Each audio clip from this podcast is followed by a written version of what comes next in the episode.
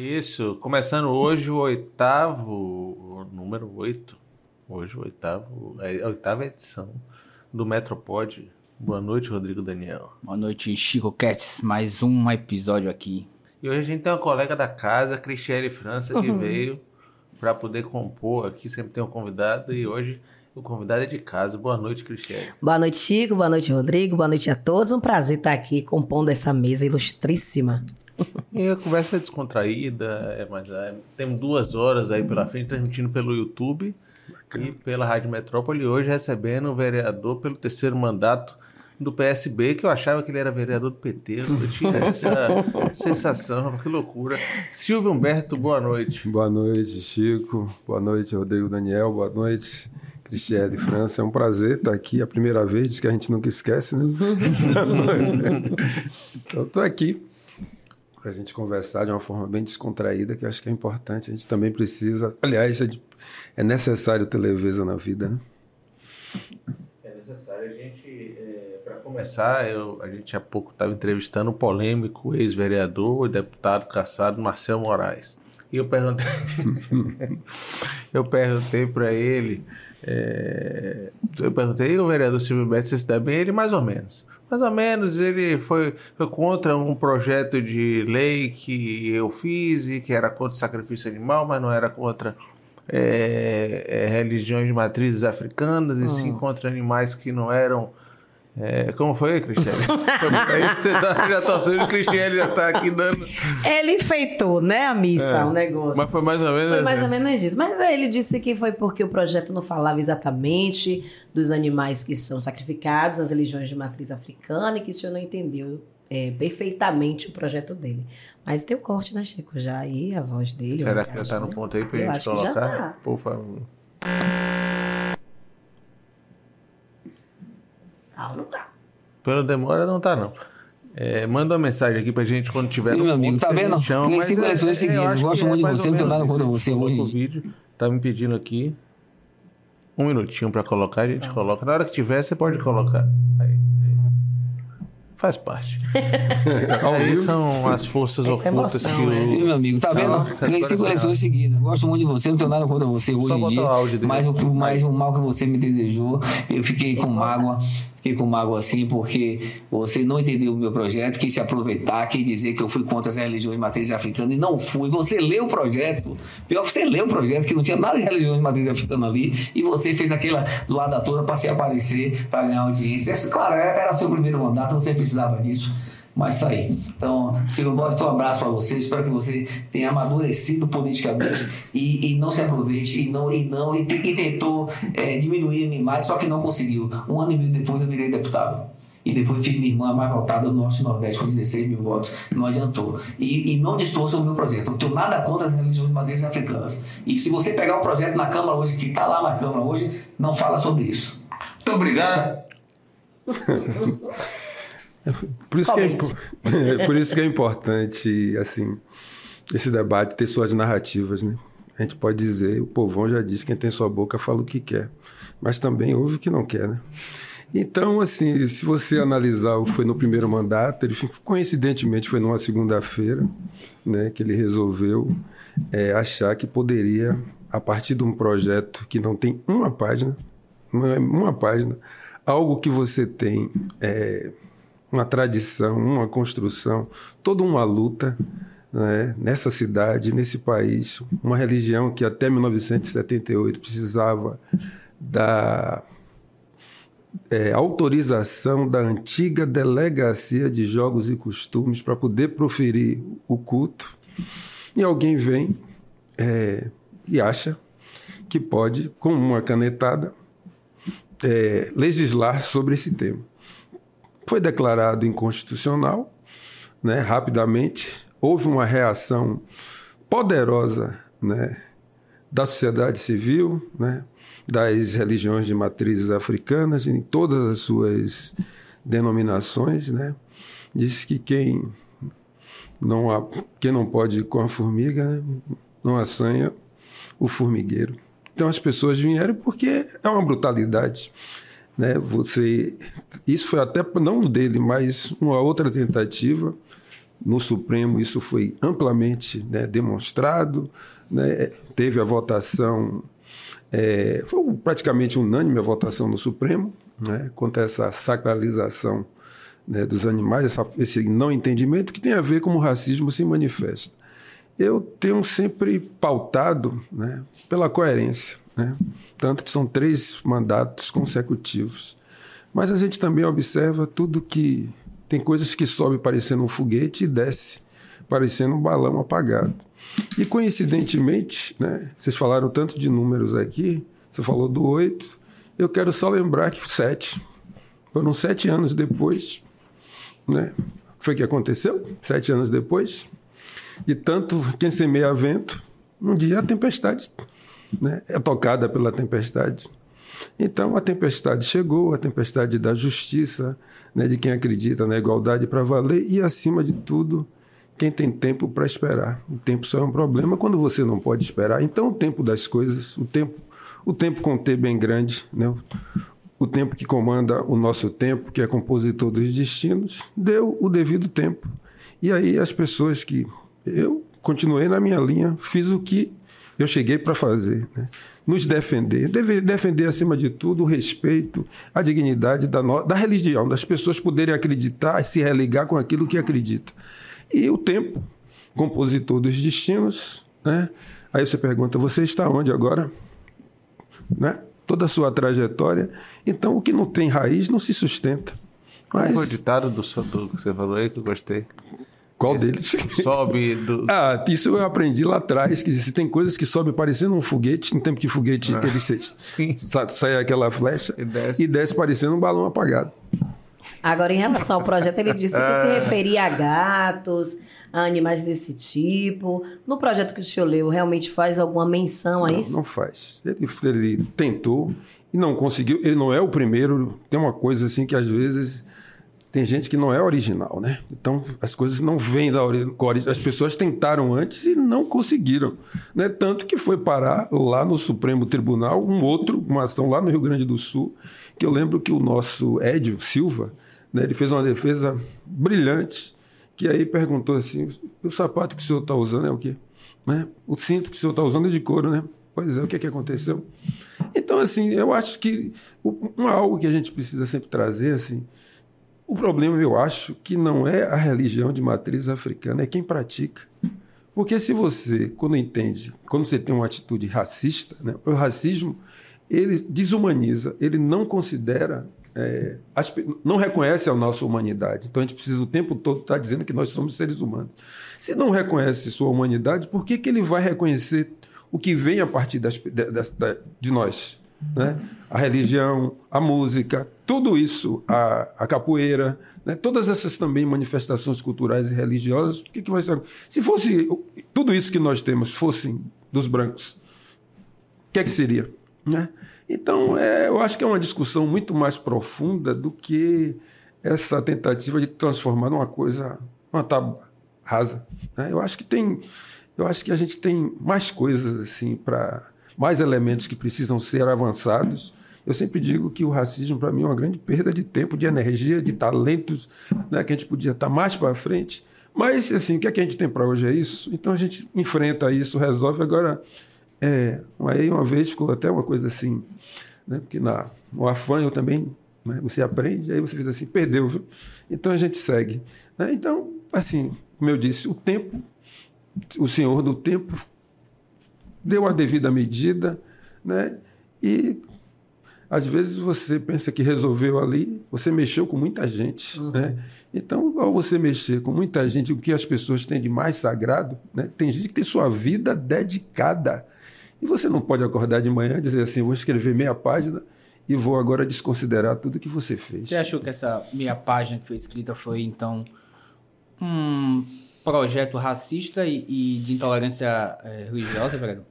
Eu acho que tem um mix aí, né? porque o racismo é dotado de uma complexidade que às vezes você, você naturaliza determinados comportamentos e você nem acha que, é, que você está praticando um ato racista. Né? Então, assim, aí se você quer perder o tempo de explicar para a pessoa que o que ele está cometendo é racismo, é uma atitude de intolerância, a pessoa não vai. Porque às vezes você tem às vezes dificuldade até do ponto de vista cognitivo de alcançar aquilo ali. Então você tem que explicar com todas as letras, tem que falar de A a Z que é, aquilo, assim, você chegou no século XXI e você precisa estar discutindo isso. Né? Então você não, não, não, conhece a história, não conhece, você simplesmente acha que era mais um projeto. Uhum. Eu acho que esse foi o, o equívoco, eu diria, capital.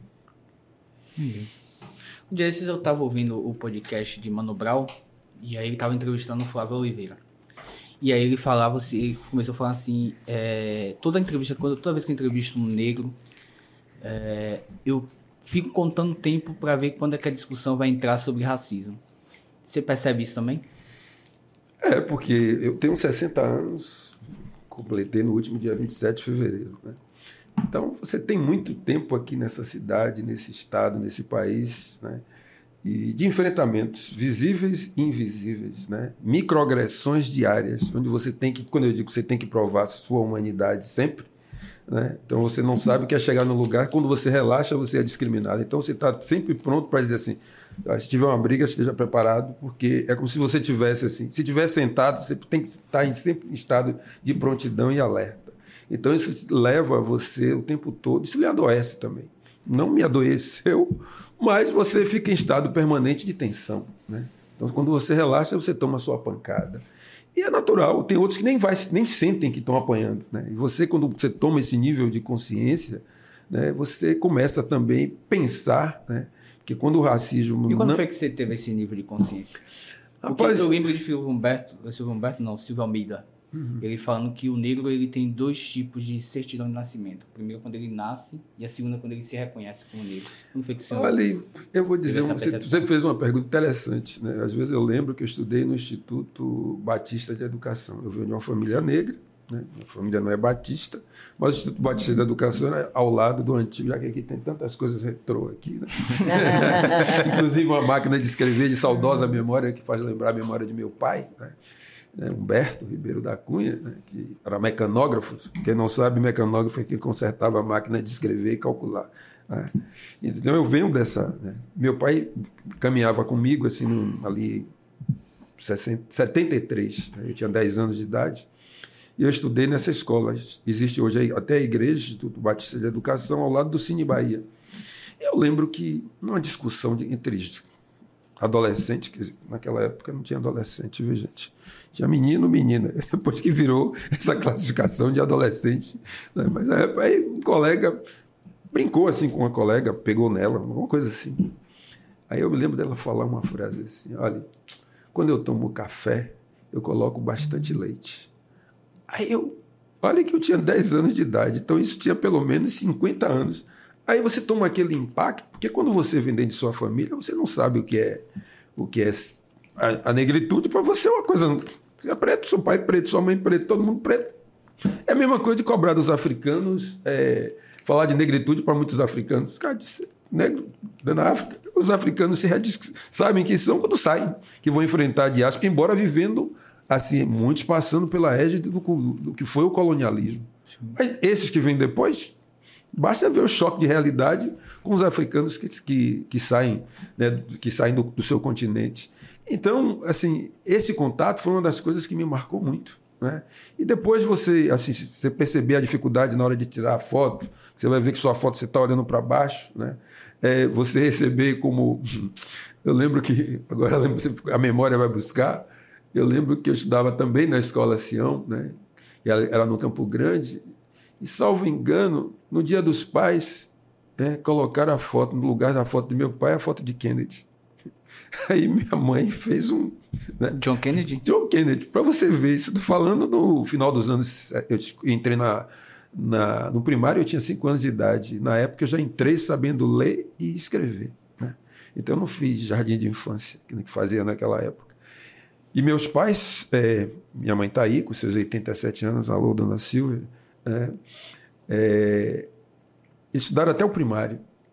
Mas essa consciência já estava ali. Mas colocaram presente. a foto de John Kennedy por que razão? Para simbolizar, em vez de colocar a foto, porque ela achava que era normal, podia representar. A pergunta é: você faz assim, a cara de perplexidade, mas é isso. Porque eles não. Assim, hoje nós avançamos algumas casas, né? Mas essa desconsideração até do que achavam que era natural colocar a foto de John Kennedy morto, né? Porque ele já tinha morrido, né?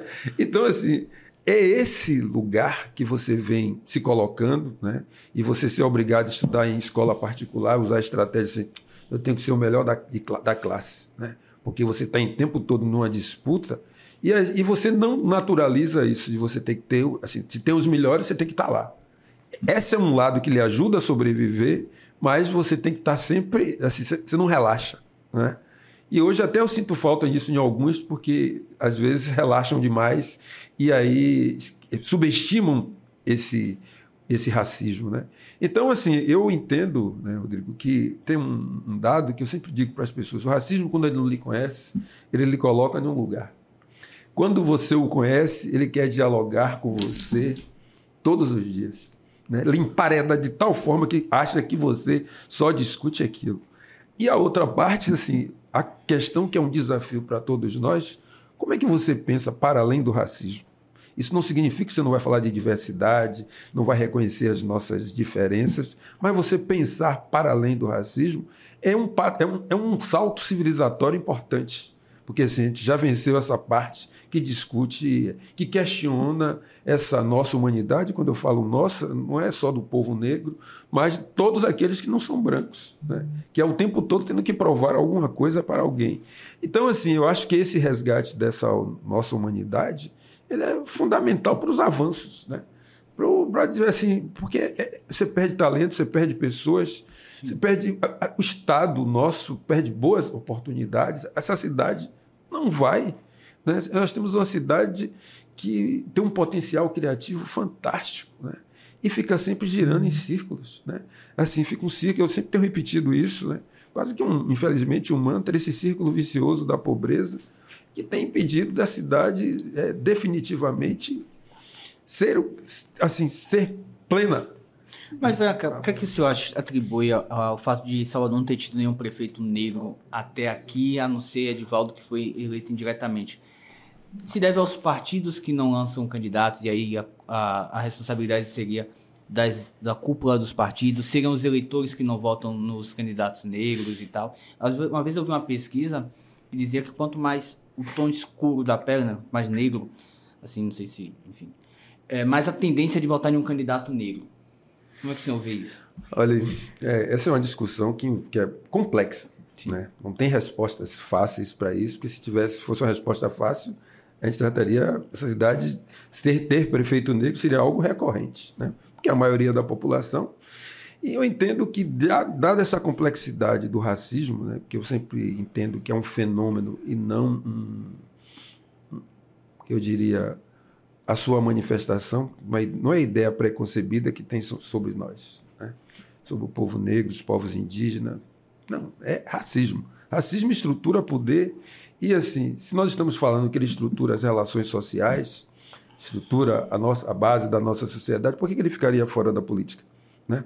Então, assim, a forma como você começa, né, como você estrutura a política, diz quem vai chegar ao final.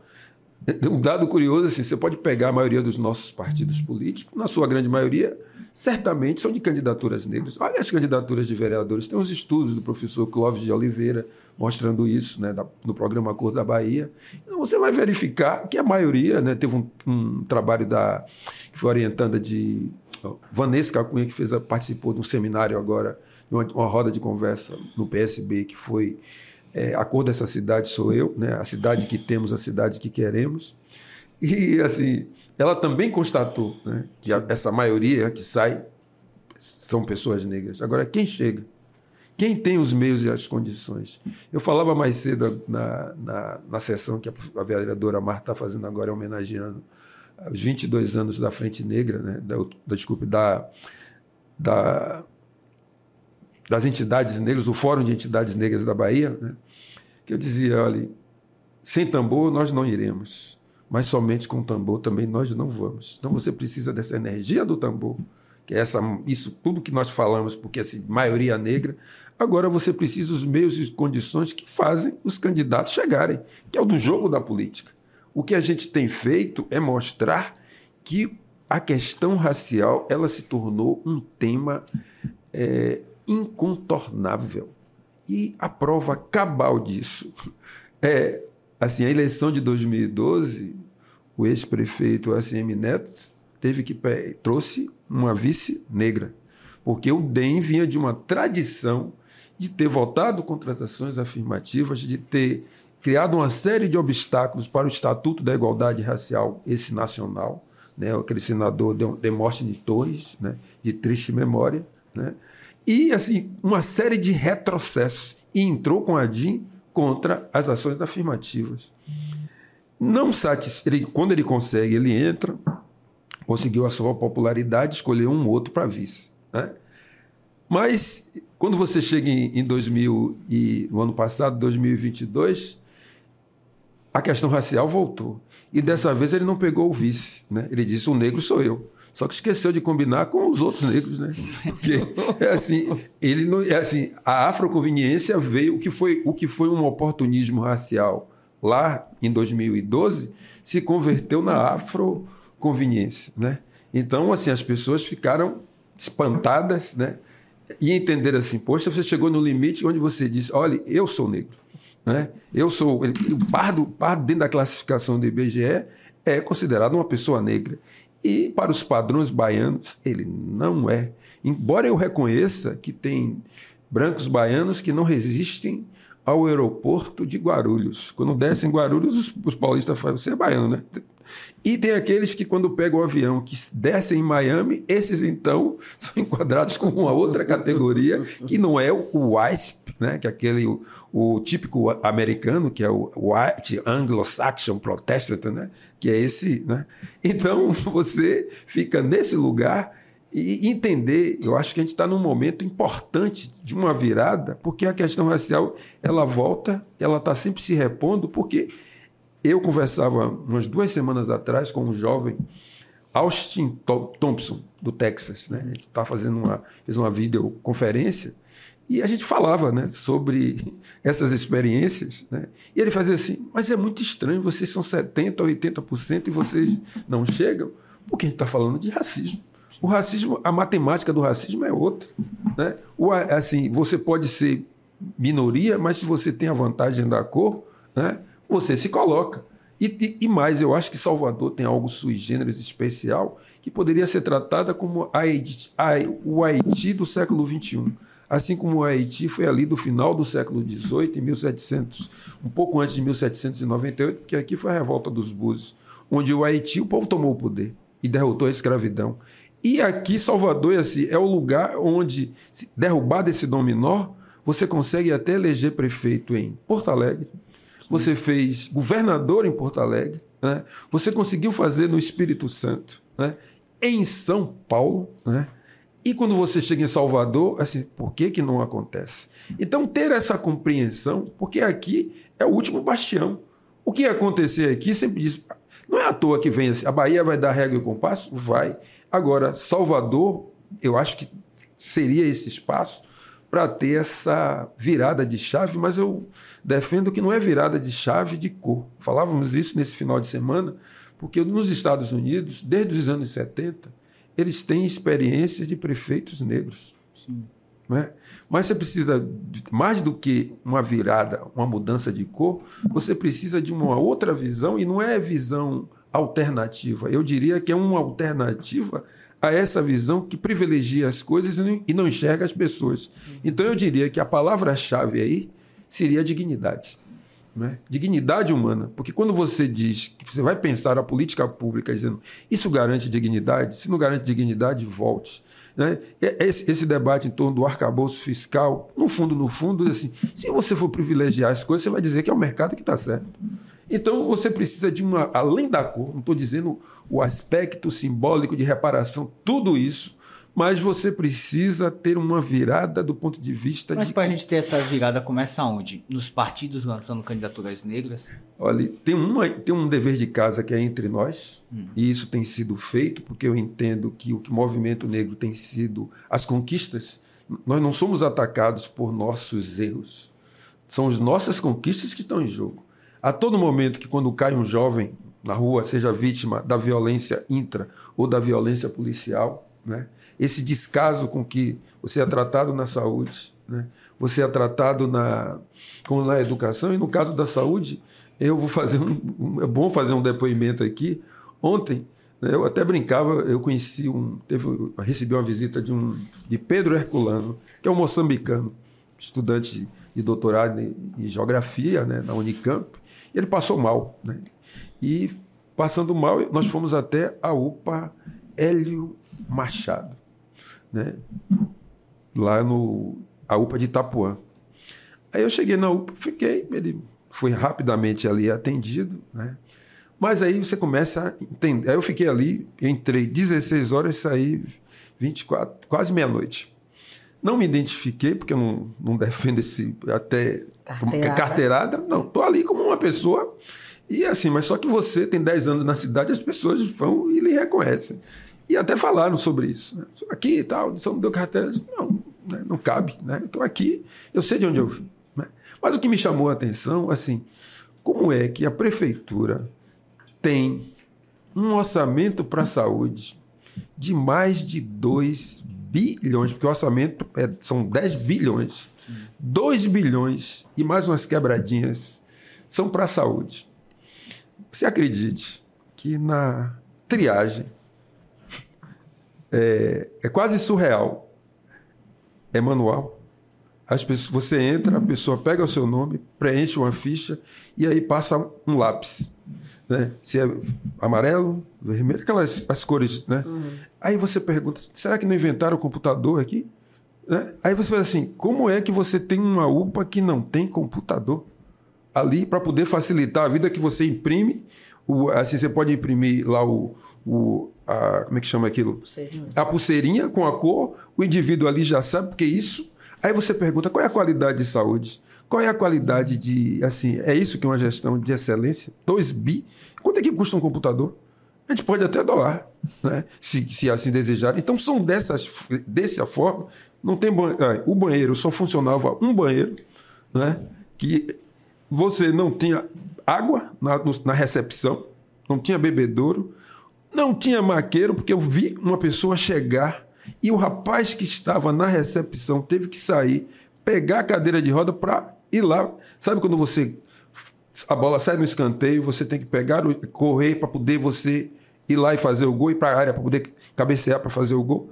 Então, assim, isso mostra que quando você pergunta, é, olha para o povão, que você não garante dignidade no serviço público, uhum. e em todo lugar, né, onde é de maioria negra, não os serviços públicos não funcionam a contento. E isso é uma forma, do ponto de vista da educação, quando você não garante creche, quando você não garante uma educação fundamental, né, a educação infantil, as pessoas vão ficando para trás. Evidentemente que você tem um gap né, enorme entre negros e brancos nessa cidade.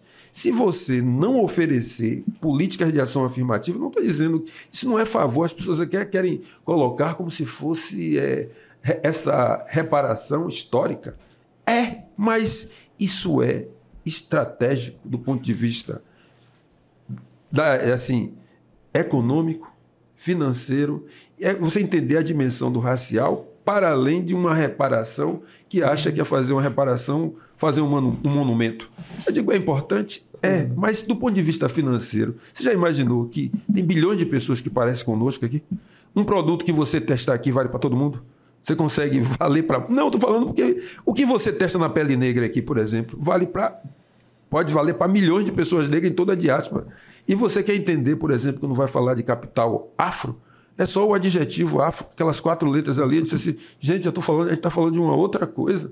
Né? Então entenda, assim, por isso que é cronicamente inviável, da forma como está sendo posta, é reduzir isso a assim, uma visão muito estreita né? E que quando você traz assim, essa, eu acho que é essa é, falta de visão, por isso que não é, para mim, não é visão alternativa. É uma outra visão de que nós precisamos, assim, é como se dissesse assim, nós somos antagônicos. É, é um antagonismo, não é só as diferenças ainda está na mesma plataforma.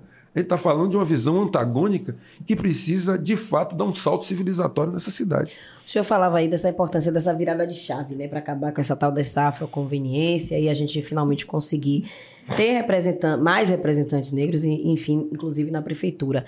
Mas existe uma parcela do, dos votantes, né, dos eleitores, que a gente deve considerar que são os evangélicos, que têm uma grande força e o senhor se declara como um homem de santo, como um homem né, de fé, declara sempre que, ser um homem de, de, de santo. Como é que o senhor pretende chegar à prefeitura em 2024 e conseguir o apoio des, dos evangélicos, por exemplo? Essa é uma excelente pergunta, porque eu acho que um caminho que esses 10 anos foi me dado é a capacidade de conversar. Né? E aprender com lá atrás. É, quando nós fomos malungos, ou seja, passageiros um, da agonia dentro de um navio negreiro, as, as nossas diferenças sempre existiram. E as pessoas encontraram uma linguagem comum para sobreviver à travessia desse calunga grande, né, desse oceano Atlântico, e morreram milhões. Né, a gente conseguiu chegar do outro lado, é assim, trazendo sobretudo a nossa dimensão imaterial. Né? Eu acho que a nossa condição humana, a gente não sobreviveria àquilo, como não sobreviveria à escravidão. Então eu lembro de Macota Valdina, numa, época, numa certa época, num, numa, num debate, ela disse assim: Olha, não me importa com que você se religa agora, mas o que me importa é que você, tudo tem um começo. E quem fez esse começo fomos nós. Né? Alguns vão preservar, outros vão encontrar outros caminhos, né? e é natural. Amanhã é.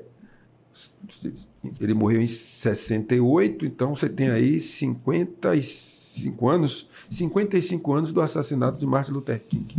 Martin Luther King era metodista, né? uma referência para todos nós. Então nós temos N exemplos onde nós podemos construir pontes, porque eu entendo que é como se fosse assim: você tem algo dentro das pessoas que a gente pode ativar. E isso que ativa, até provar que a pessoa é evangélico. Ele é o que antes? Uma pessoa negra. Então, até, assim, até provar que uma candomblé, se tiver todo mundo assim, sem as suas, sem tiver devidamente parlamentado, como a gente diz assim, com todas as suas indumentárias, você vai olhar o que é um homem, uma mulher negra, uma pessoa trans, é o que for. Você tem algo que nos conecta. E eu entendo que nós temos muito mais assim do que nos conecta de convergência, porque antes eles já usaram a cor para nos dividir. Nós somos de um tempo, eu particularmente, né? certamente os mais velhos aqui, e dizia assim: quando o IBGE abriu a questão da cor, né? o quesito cor, apareceram mil e uma, mil e uma denominações para falar da palavra negro. E as pessoas diziam, é cor de burro quando foge, moreninha, cor de disco. A gente, a gente, todo mundo lembra alguns apelidos, todo, jambete, todos para. Hoje as pessoas dizem assim, não, eu sou negro. Ou as pessoas se reconhecem mais como negro. Mas isso tem um nome e sobrenome, chama-se Movimento Negro. Um trabalho diário, né? Assim, todo dia você vai falando, você vai convencendo as pessoas. Então, eu, o que eu acredito, né, Cristiele, é, eu acho que é nessa capacidade que a gente tem de conectar, por isso que eu, tô, eu acho que é importante trazer uma palavra, dignidade. É importante você pergunta para o outro, você tem uma vida digna? Você mora dignamente? Né? Você precisa ter essa capacidade de falar para as pessoas né, coisas importantes e a gente prospectar o futuro. Né? O, uma criança negra, né, à noite, um jovem negro, meu filho tem 15 anos, um jovem negro à noite na rua é o quê? É um alvo, independente da, da denominação religiosa que ele assuma. Até provar que não, você já recebeu, como diz o povo, os seus 10%. E quando isso custa a vida? Como tem custado a vida? Então a forma também como os órgãos que de, de, repressão chegam nos bairros populares sobra para quem? É. Então, assim, eu acho que tem algo aí que a gente precisa falar sobre nós, né? mas mostrar por que, que isso só acontece com a gente. Né? Eu lembro de um bloco afro que não existe mais lá no Garcia, né? o Geração Armatã, Salve Du de Santiago. Né? E ele dizia, ele tinha uma música que foi criada que ele dizia, um refrão era porque é, porque é que isso só acontece com o negão. E ele, a música falava, saí para trabalhar segunda-feira, só que não tinha dinheiro, desci pela traseira. Aí o Meganha me ganhou. Aí a música vai contando um dia de alguém que não tem dinheiro, descia pela traseira e tomou lá o, foi, é, o Meganha, na época a gente chamava assim, né? tomou lá o seu, né, a sua pancada. Né? E assim, tem coisas que só acontecem com a gente. Então eu acho que a gente tem que pegar, não são só dores, tem as nossas alegrias, tem as nossas especificidades. E o que a gente tem que estar atento é não cair na armadilha da cor, que foi a primeira, a gente supera a armadilha da cor e agora vai cair na armadilha da questão da religião. Não nessa vida. A gente, rapidinho, a gente está aqui transmitindo é, a entrevista com o vereador Silvio Humberto pela Rádio Metrópole, pelo YouTube, youtube.com.br portal Metro 1. A gente está tendo inconsistência no YouTube, é um problema do próprio YouTube, da plataforma. Uhum. É um azar. Mas a gravação está perfeita, os cortes vão ser perfeitos e a gente vai reprisar isso e vai ficar disponível decentemente, como não como a transmissão está agora. Para você que está ouvindo travando, pode ligar no 101.3 e você vai ouvir liso, não vai poder ver é. a gente, mas Agora vai. Tudo bem. Tá organizado. vai, vai, Rodrigo, mas, desculpa. Você eh, tem pretensão de ser candidato a prefeito de Salvador em 2024? Rapaz, o que é que essa universidade da política, você que nos acompanha lá, ah. né, dentro da Câmara de Vereadores, é, eu não cheguei para ser vereador, foi, não foi uma escolha inicial, né? Ah. Eu não me imaginava eu sempre gostei de política, sempre fiz política. Meu Instituto Cultural Steve Bico é uma ação política, embora a gente não, não tenha filiação partidária no Instituto. Hoje ele completa 30 anos. Sempre votei na esquerda, sempre construí na esquerda, sempre votei nas candidaturas negras da esquerda e do binômio né, raça e classe, é o que eu acredito. Agora, né, eu entendo que político que não tem uma ambição coletiva, né, a quem muito é dado, muito será cobrado. Eu faço o que com essa experiência toda que eu tive lá? Volto para dar. Eu continuo dando aula, viu, gente? Continuo dando minha aula na Universidade Estadual de Feira de Santana, quinta, sexta e sábado. Né? Vou para lá, vou dar aula quinta de, à noite, volto uma hora da manhã, depois volto no outro dia, sexta-feira. Né? Isso me dá, isso me oxigena bastante. Conversar com a juventude, né? Tá dando as minhas aulas de desenvolvimento econômico, história do pensamento econômico, que é a minha área. Né? Encontrar com os amigos ali no sábado, né? E assim, você tem uma experiência. E eu acho que essa experiência que foi dada, esses anos aí, convivendo, eu coloco à disposição da cidade. Né? Coloco à disposição das pessoas e da população negra, sobretudo, porque um dos argumentos que nos que colocavam, ah, vocês não têm gente preparada. Aí eu vou lembrar aqui da nossa saudosa ministra Luísa Barros, que no, se tivesse viva no último 27 de fevereiro, ou de março, né? A gente tem uma coincidência, né? um mês depois, ela faria 70 anos. E durante a última conferência da igualdade racial, ela pegou uma frase de, de uma escritora americana, né? afro-americana, né? Eu não me, não me lembro se foi Alice Walker, acho que foi Alice Walker, uma dessas, né? e ela disse o seguinte, né? falando sobre uma ocupação numa cidade chegando. É preciso que as pessoas venham preparadas né? Se você não tiver preparado, não venha. Então, assim, toda essa preparação que foi feita, direta e indiretamente, e que ficam dando esse argumento assim, você não tem gente preparada. Eu disse, é um problema de título, de papel? Eu tenho, eu tenho alguns lá em casa, né? Porque assim, doutor em economia, serve isso serve? né? Então, assim, mestre em economia pela UFRA, doutor em economia pela Unicamp, isso ajuda né, presidente de uma instituição que criou uma tecnologia social, Steve Biko, que incluiu milhares de pessoas negras. Né?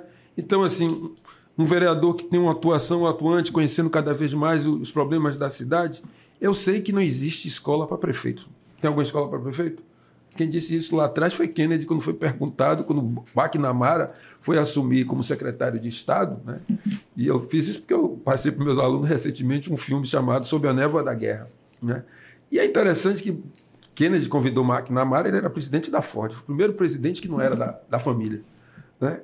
E ele disse assim: Mas eu não, eu não sou talhado para ele. Fez assim: Você sabia que não tem escola para presidente. Né? As pessoas também aprendem nos cargos. Né? Qual, era, qual era a experiência que tinha antes de gestão o ex-prefeito Assemineto? De gestão pública? Era o quê? Ele era deputado. Eu concordo. Agora, a gente está passando aí já 20 anos de governo da esquerda aqui na Bahia. E você acha que a esquerda conseguiu produzir quadros preparados nesses 20 anos, que essa formação do secretariado, por exemplo, de Jerônimo e de Rui, esses são de pessoas preparadas ou são arranjos políticos que dão base à sustentação de governo, não necessariamente trazendo esse preparo? Eu, eu, eu aprendi também, Chico. Isso foi um, uma matéria, né, um, um artigo de Rafael Magalhães. Eu, conversando com os estudantes sobre desenvolvimento econômico, ele disse assim: o título é Desenvolvimento não é uma escolha técnica, desenvolvimento é uma escolha política.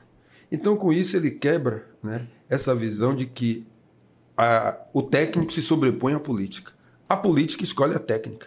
Isso é fato. O que o político precisa é de habilidade de escolher seus, os seus técnicos, as suas são escolhas políticas. Você pode escolher é, uma cidade, como eu disse, você tem um orçamento de 2 bi. 2 bi é muito dinheiro, gente. Né? e você não consegue colocar um computador na UPA de, de Itapuã, aproveito aqui a, a, que eu acho que é uma pessoa importante, uma pessoa preparada, que é a vice-prefeita, Ana Paula, sensível, conhece e que faça uma visita lá. Né? Vá lá para poder dar um choque de gestão naquele lugar, né? para poder garantir qualidade de vida é, no atendimento às pessoas. Né? Isso ganha todo mundo. Não dá para dizer, é para esperar. Então eu entendo que as, nós produzimos, tem erros e acertos, eu acho que nós temos mais acertos do que erros. Os arranjos políticos faz parte também do jogo. Né? Se os, os partidos ajudarem a eleger, né? você vai deixar os partidos de fora? Não vai. Agora você pode escolher, agora eu acho que precisa ter como marca também a diversidade de gênero, a diversidade racial. Eu acho que é importante esse decreto do presidente Lula de garantir 30% no mínimo. Porque isso dos, dos quadros sejam pessoas negras. Porque assim, você está preparado? Tá, você fez sua, sua carreira sozinho, mas quem, sou funcionário público também, né, sou da Secretaria da Fazenda. Né? Então, assim, eu, você vai sendo é, qualificado, né, também tendo oportunidades. Né? Eu vim de uma escola é, do Colégio 2 de Julho que eu senti, que eu vi alguns dos meus colegas não querendo, na sua fase bem jovem, não queriam muita coisa. Só que lá você tinha uma média que era 7. As pessoas, para poder passar direto, passavam tirando 7. Ou faziam uma famosa recuperação e terminavam passando. Mas você pergunta onde é que estão essas pessoas hoje? Tiveram oportunidades. Né? Então, assim, onde é que você vai aprendendo? Né? Você vai vivenciando. Agora, eu acho o que é preciso, como marca, né? é esse compromisso e comprometimento de melhorar a vida das pessoas. Eu lembro da professora Maria Conceição Tavares, ela disse num vídeo assim, conselhos a jovens economistas, ela disse, professor, aí o, o repórter pergunta, professor, qual conselho que o senhor daria aos jovens economistas? Ela aí diz assim, eu diria assim, a economia é para você melhorar a vida das pessoas. Se você não quer melhorar a vida das pessoas, que vai ganhar dinheiro no mercado financeiro, você não precisa ser economista. Vai ser engenheiro. O cabedal matemático de engenheiro é muito melhor do que o nosso. Né? Vai ser médico, médico pode aplicar melhor, na, porque aplicar no mercado financeiro não, tem as, você não precisa ser economista para isso. Agora, se você tem um compromisso em melhorar a vida das pessoas, eu acho que esse tem que ser um compromisso assim incontornável, né?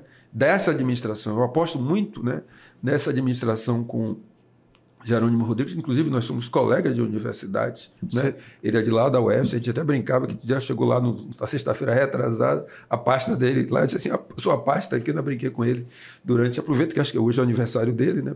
Parabeniz, parabenizar o nosso governador e a vocês também, né? Então, que, é aniversário, que é aniversário também da metrópole, né? Assim, contribuindo muito para esse trabalho, mais do que informação, mas eu acho que é formação, essa formação da capacidade crítica, eu acho que ganha todos nós. Então, assim, eu acho que nós temos mais acertos, porque compare o governo anterior, né? esse governo, o desgoverno. Assim, Paulo Guedes, olha o que foi que ele produziu na economia. Né? Então, você olha assim, você pode ser alguém que, que olhe para o mercado e diz assim, eu vou defender os interesses do mercado. Ele é competente para fazer isso. Mas assim, e, e a responsabilidade. Você viu que ele estava elogiando é, Haddad esses dias? Ele pois é, empresários, Paulo. Esse já deve ter um problema quando ele. Tem gente que você tem assim, onde é que você está? Digo, eu preciso estar do outro lado. porque não tem convergência. Você tem que estar. Porque é isso. Eu acho que. É, e aí você vai pensando, quando você vai construindo um arcabouço, por exemplo, pensando no arcabouço fiscal que está em curso, é um debate político. Você tem narrativas, não adianta dizer que é mera, exclusivamente técnica, porque o mercado exigiu, desde lá de trás, com a lei de responsabilidade fiscal, exigiu o estabelecimento de. Você foi construindo algo que vai passando naturalmente, mas isso tem uma discussão, por exemplo, por que, é que você tem superávit primário? É para você pagar juros. Você dizer assim, olha, eu estou fazendo aqui para pagar juros, tem que arrecadar mais do que arrecada, claro, senão você não vai bancar. Mas você precisa dizer que as pessoas precisam ser prioridade.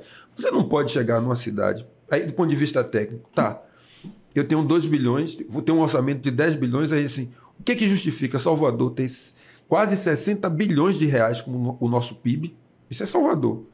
Perdeu para Fortaleza, recente, se tornou o segundo PIB do Nordeste, e você tem de 10 a 12%, segundo o Observatório das Metrópoles, a população vivendo em extrema pobreza, ou seja, vivendo abaixo de 465 reais ou 15 reais dia. Isso você, tem você não pode achar isso normal, mas você pode achar isso normal do ponto de vista da técnica. Assim, eu estou tendo é, são uma gestão de excelência. Eu digo, a gestão de excelência que deixa, que não gera trabalho e renda na cidade. Então, assim, eu, essa discussão, eu sou alguém que, assim, você tem que entender os meios e as condições, né? E falo isso para os meus estudantes ao explicar a história do pensamento econômico. A história do pensamento econômico, você fala de economia política, né? A economia, inicialmente, a professora Conceição resgata isso, era economia política. Ela se transforma em ciências econômicas para atender os interesses do capital. Né? Porque você, quando pensa em economia, você pensa números. Você ora pensa no bolso, e às vezes eu brinco assim, é a ciência que cuida da parte mais sensível do corpo humano, qual é? Eu digo o bolso. Né? Mas a economia é a economia política. Cuida das. É assim, é mudar a realidade das pessoas. Foi assim que ela foi pensada. Né? E, evidentemente, quando o capitalismo, a burguesia, foi a economia política que derrubou a monarquia. Porque a burguesia disse assim: eu tenho poder, mas não tenho, eu tenho dinheiro e não tenho poder. Quem foi que disse a nudez do imperador, a nudez do, do rei? Então, assim, entender o que o está por trás é ir além desse debate quando diz assim, ah, a questão é uma medida técnica. Disse, é, é uma medida técnica, alguém também achava que podia desmatar e não tinha problema. Isso não era, era, era eficiência, era você desmatar. Hoje está tá tendo uma outra leitura. A questão da sustentabilidade é, é vital para todos nós. Agora, vereador, como é que o senhor vê esses 20 anos do governo PT da Bahia. É, eu lembro de ter feito uma entrevista recente com o Samuel Vida e ele faz umas críticas muito contundentes ao governo PT. Ele fala, por exemplo, que a polícia militar, a, a, polícia, a política de segurança pública era protofascista e que o movimento negro estava silenciado nesses 20 anos. Como é que o senhor vê tudo essa, esses 20 anos? Eu diria que a gente, eu não acho que o movimento negro está silenciado. Né? Eu acho que nós temos avanços importantes no, no combate, né? Eu acho que aí eu, eu sempre defendo que nós precisamos enfrentar as causas sociais da violência. Né? Do que com essa política de guerra às drogas, aí eu concordo com ele. Você ter mais policiais, mais armas, só produz cadáveres lá na ponta. Então você é. acha que o governo do PT na Bahia erra com essa política de Eu acho que ele precisa. Tem, você tem que ter o um enfrentamento com inteligência, precisa aprimorar, porque tanto você está fazendo tanta infraestrutura, reformando a, a polícia, dando mais condições aos profissionais da, da segurança. Isso é, você vai conversando com as pessoas, você está fazendo um concurso, mas isso não é só suficiente. Isso você precisa enfrentar também as causas sociais. Eu acho que a gente precisa resolver de uma vez por todas a questão das câmeras nos uniformes. Precisa ter, porque isso protege o policial, protege a ação policial e protege as pessoas. Né? Então, isso, o resultado de uma polícia tão complicada como a polícia de São Paulo né? Então, os, os, indicadores revelam que é eficiente. Então, por que está demorando? Então, eu acho que tem que implementar. Está correto, porque assim, o intelectual também tem seu papel de, eu diria, de estar vigilante. Ele cumpre bem esse papel e nós também não dá para você fazer mediação política com a vida dos outros. Não faço isso. Continuo defendendo o que eu sempre fiz. Né? A gente vai fazendo os enfrentamentos, mas eu não me coloco, e ele também não faz isso, e a gente ir lá conversar, de dialogar com os comandos, né? Porque eu acho que é importante, porque eles também entendem o que, é que tá, são os profissionais. Mas você não acha que, que a esquerda da Bahia às vezes se calou em alguns momentos graves? Olha, Talvez no caso até Cabula, não me recordo muito bem como foi o eu, eu, eu entendo assim, que o movimento é movimento. Eu não acho que o movimento se calou diante do Cabula. Né? As pessoas foram, fizeram manifestação, cobraram ações na justiça, cobraram é, tanto que o julgamento que teve uma repercussão teve que voltar né, e nunca se viu se julgar um tão rápido e até por um juiz se eu não me engano acho que era um juiz uma juíza substituta né? então assim você tem a dinâmica né? agora é evidente que a gente tem a gente está numa luta contra um sistema E eu acho que tem que se exigir mais mesmo. Né? Se não for nesse governo que nós vamos é, assim conseguir essa virada de chave, eu não sei de onde será. Porque esse modelo que foi plantado, por exemplo, no Plano Nacional de mais armas, né? do desarmamento, de uma campanha contra o, arma, é, o desarmamento, isso conduz produzindo vítimas, o que tem acontecido no Rio de Janeiro. Então, assim, eu acho que a gente tem uma gama aí e que tem que se enfrentar o racismo discutindo dentro das corporações, né? porque o, o, o, o caso de Adson Gomes, né?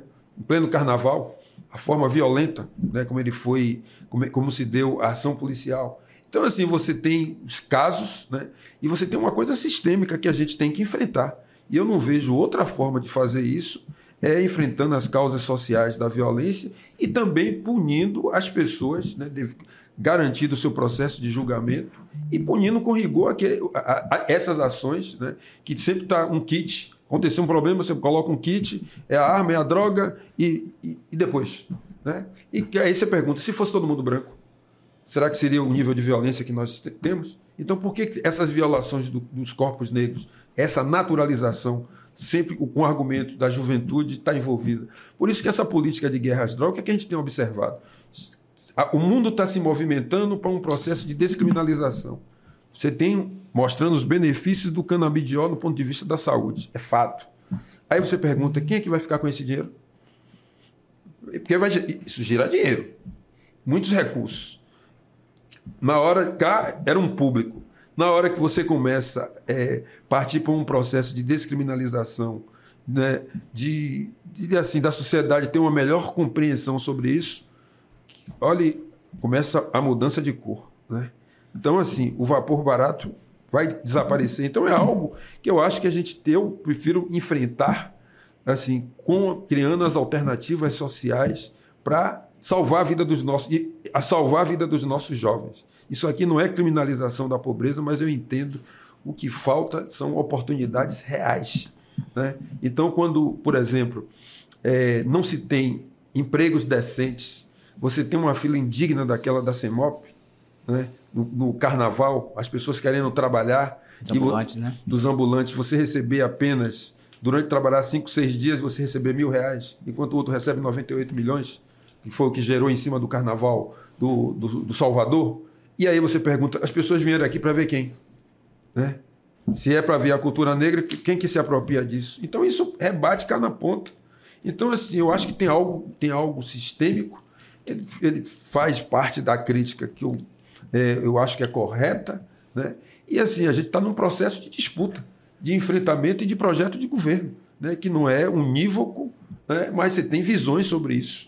E eu sim, a minha visão é que a gente precisa punir com rigor, ter a questão da inteligência, né? porque tem que, tem, você tem que gerar um ambiente seguro. E esse ambiente seguro, a segurança pública não pode ser privativo tão somente das forças policiais. Essa precisa ser uma coisa que vai envolver toda a sociedade. Sim, mas vamos voltar o túnel. Pois hum. é. Eu queria ouvir sua opinião. Se você já acompanhou esse projeto aí, é, Luiz Carlos? É, isso. Eu acompanhei, estou acompanhando assim de forma ainda muito preliminar, porque a gente ainda não tem ainda uma ideia de que, do que é esse, né, desse achado, né? Porque às vezes Mas você chegou a ver o desenho de Paulo Não, Armindo? não, não viu. Eu vi, eu vi o comentário do, de Paulo, né, do Armino. Or, Armino. Ormino, Ormino, né? E um tanto favorável, né? Geralmente ele tem umas coisas assim até muito caras com nossa cidade. Eu fico me perguntando assim, eu acho que você deveria criar uma dinâmica no comércio né, para gerar um fluxo para poder justificar o túnel. Né? Porque a gente olha, assim, a gente cometeu um erro do ponto de vista da nossa. Um erro não. O capital fez assim: sai, matou o comércio para fazer Iguatemi e outros lugares. Né? Você olha para. Eu vivi o comércio nos anos 80 porque meu pai tinha justamente uma oficina né, de, de máquina de escrever no comércio né? ali na rua Visconde do Rosário, número 3. Né? Tinha uma galeria embaixo. Como era e, o nome da oficina dele? É, ele, ele dizia assim: eu digo, meu pai, o senhor é. Ele dizia que era autônomo.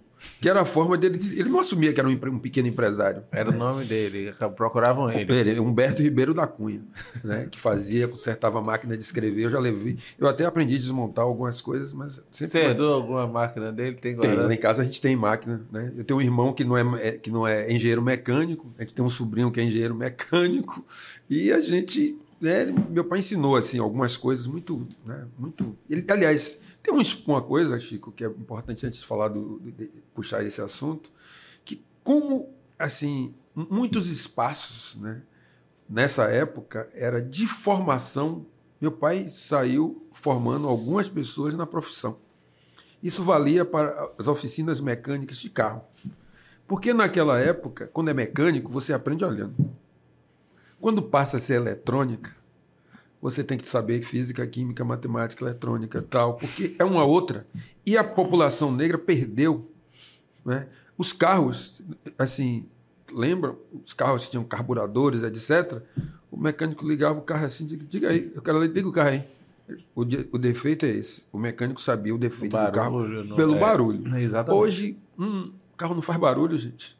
Se você não tiver aquele aparelho para poder.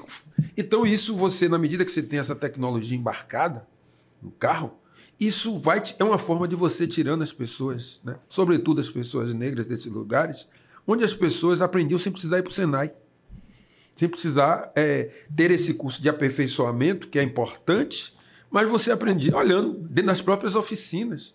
Né? E, essas, e você foi tirando esses espaços. E as pessoas vão fazer o quê? Lava Jato. Qual é, qual é a complexidade que tem lavar carro? E você ainda está gastando água. Você vai ter que pensar uma outra modalidade que é aquela que não gasta água. Então você precisa ter um investimento para que isso aconteça. Então, assim, isso faz me lembrar essa memória do, do, comércio, né? porque quando eu terminei minha, minha, minha faculdade, terminei a faculdade com 20 anos. Né? Então entrei com 17, 18, 19, 20. E aí, às vezes, não tinha, né? não tinha emprego ainda. Então, sexta, eu estudava durante a semana e dia de, dia de sexta eu disse, vou lá, disse, vou descer, ou seja, ir para o comércio para fazer os recibos, entregar às pessoas, né? E assim ter um, uma coisa, um, um trocado para poder ir no Garcia tomar uma cerveja, comer um feijão, tal. A gente fazia uma, uma feijoada ali no Beco do Álvaro. Então a gente fazia isso nas sextas-feiras, né? E quando eu penso nessa ideia do túnel, né? Se você não fizer isso, dinamizando o comércio, né? gerando um fluxo mesmo. É, na avenida, eu acho que é, é Itaboraí, ali no nordeste de Amaralina, ali tem um, um túnel. Ninguém passa. Está lá, acabado. Então, se você não criar uma dinâmica, o que, é que você vai criar para as pessoas vai, passarem? Vai ser inútil esse túnel, então? Eu não sei, eu, eu não quero ter uma ideia ainda pré-concebida sem analisar com profundidade. Não acho que você. É, vai... o projeto tem, ele, o, é, tem uma parte crítica, primeiro, pelo, pela área da cidade onde ele passa, porque quando você sabe quando você vai fazer uma perfuração de túnel passando pelaquela cidade, e a desapropriação que vai ser feita no caminho, né? E além de tudo, um represamento, porque você tem ali entre um túnel e outro, acho que um quilômetro e meio de esteira onde a pessoa vai entrar num lugar e sair em outro. É um projeto. Eu, eu diria que, do ponto de vista da engenharia, né, e olhávamos isso hoje, falando sobre o elevador Lacerda, assim, foi muito mais difícil construir o elevador Lacerda, final do século XIX, se considerando as engenharias, falava isso com a nossa chefe de gabinete, né, Silmar, ali conversando com o pessoal na, na Cubana, né, do que hoje você fazer isso aí. Né? Tanto que você está fazendo metrô com uma facilidade, assim, né? você quer que bote o metrô na lua, o metrô vai, né? guardando as devidas proporções. Mas é a questão da prioridade. Sim. Aí você faz, é prioritário mesmo você. É isso na cidade como Salvador, onde tem que nós que nós queremos. Que eu, eu posso fazer um grande programa. 300 de... milhões, né? Vale salientar. Eu posso fazer um grande programa de requalificação de moradia no comércio, onde existe toda uma infraestrutura. Eu me lembro que uma vez eu participei com o professor Armando Blanco, Branco, que, era, que é um arquiteto, professor da UFBA, né? E ele deu um curso, ele disse assim, isso há muitos anos, por que, que você tem uma infraestrutura ali no comércio e você vai deslocar as pessoas para um lugar onde você vai construir sua infraestrutura e você não utiliza aquilo ali? Hoje, a gente pode dizer, os lugares que você tem, que você consegue ter comércio, né, tudo ali, e moradia. Né? É, eu acho também. Eu acho que precisa ter um. Eu acho que e não... é um lugar incrível da cidade, o comércio é maravilhoso. A prefeitura até fez uma coisa boa, que é, tem prédios de secretarias e uma ocupação que é Eu acho uma ideia importante, uma ideia interessante, trazer as secretarias para você ter fluxo de gente. Claro. Né? Ali, pô, quem lembra do. Era o antigo Banco Econômico ali na Miguel Calmon, e na rua Portugal você tinha aquele edifício sex, sex, sexcentenário, uma coisa dessa, né? que era todo de, de fumê ali, aquele vidro fumê ali funcionava um banco, aquilo ali era um. Tinha, é, é, ali é difícil Citibank ou é outro? Não, o Citibank é para cá. Pra cá. Mas né? aquele ali é, é pra... no início da rua Portugal. Sim. Né? Então você. Ali eu tenho uma memória que meu pai era na Travessa Visconde do Rosário, era ali. Né? Então eu lembro, eu lembro disso, e assim, o comércio fervia. Assim, como é que você cresce? A cidade passa a ter 3 milhões de pessoas e o comércio, agora que as faculdades estão falindo, faliram, o fluxo foi embora. Então, assim, coloque gente para morar, faça um processo de requalificação. Porra, que morada é, incrível. É, ia morar ali. Por que, que não pode? Incrível. Né? Quanto é difícil que tem ali, diga assim. Aí depois você pensa no, no túnel, porque as pessoas. As pessoas já existiam, né? Dá um nome em inglês que o povo gosta, né? Bota retro, ah, é. chama de retrofício. Bota pra morar. É, isso ajuda. Esse dia eu fui no Hiperideal, aí tava uma fila para fazer um, comprar um, uma farinha de trigo e um ovo. Falei, pô, vou comprar um ovo, uma farinha de trigo, vou pegar essa fila. Aí tinha um caixa daqueles que é que você mesmo vai e paga e tal, né? Um computador. Aí eu olhei para cima, tava self-checkout. Eu falei, ah, que beleza. Hum. Self-checkout. Ou né? seja, trabalhador tem uma novidade. Já deu para você. Resumindo. é inglês, e você tem que ser bilíngue para entender o que é que está dizendo, porque além de ter uma máquina, ela ainda está ali. Não tinha tradução, não, para você entender o que é que está escrito. É aquilo que hoje a gente tem visto assim gente diferenciada. Então, assim, antes bastava ser só classe A, aí você tem que virar um triple né? A, A, A, A, de se colocar de tal forma que você coloca aquela linguagem em inglês, naturalmente, assim, aquelas pessoas vão usar ali. Aí diz assim, vem cá, numa cidade que você tem um desemprego, numa cidade que você tem as pessoas vivendo de extrema pobreza, um lugar que, assim, quando você pensa, eu estou sendo repetitivo, mas o que, que cresce nessa cidade? A não ser supermercado. Olha aí, é atacadão aqui, é federal ali. Farmácia também. Farmácia, farmácia, farmácia, então. Essa eu chego brinco com meus alunos assim. Farmácia A farmácia é o rapaz. resultado do chamado mal-estar da sociedade. Virou um. Quem é hipocondríaco tá assim. Armado. Entre ah, extra, assim, a iluminação é bonita, você já percebeu claro. como você entra, a luz é. Conquista. Pois é. Rapaz, você fica com vontade de ficar assim, ali dentro. Gente, você ainda vende até remédio, né? Porque, Porque e, e, o modelo de gestão que parece da McDonald's? Hum. O mesma pessoa que está ali, ali, atendendo é assim o que vai para o caixa. Se cair algo no chão, é o que vai limpar. É o mesmo modelo. Então você faz, você está vendendo o quê? Né? E aí você vai ver a quantidade de ansiolíticos de que você precisa. Vai vender isso é remédio para trabalhar, remédio para descansar, remédio para ficar alegre, remédio para Pois é, você está vivendo essa sociedade é, de mal-estar, como diz o Patrick Viverret, que escreveu um livro, por uma sobriedade feliz. Ele fala desse processo de globalização financeira, onde o dinheiro dá a volta ao mundo, produzindo trilhões e não produzindo absolutamente nada. Né? Você leva uma sociedade que tudo é para ontem.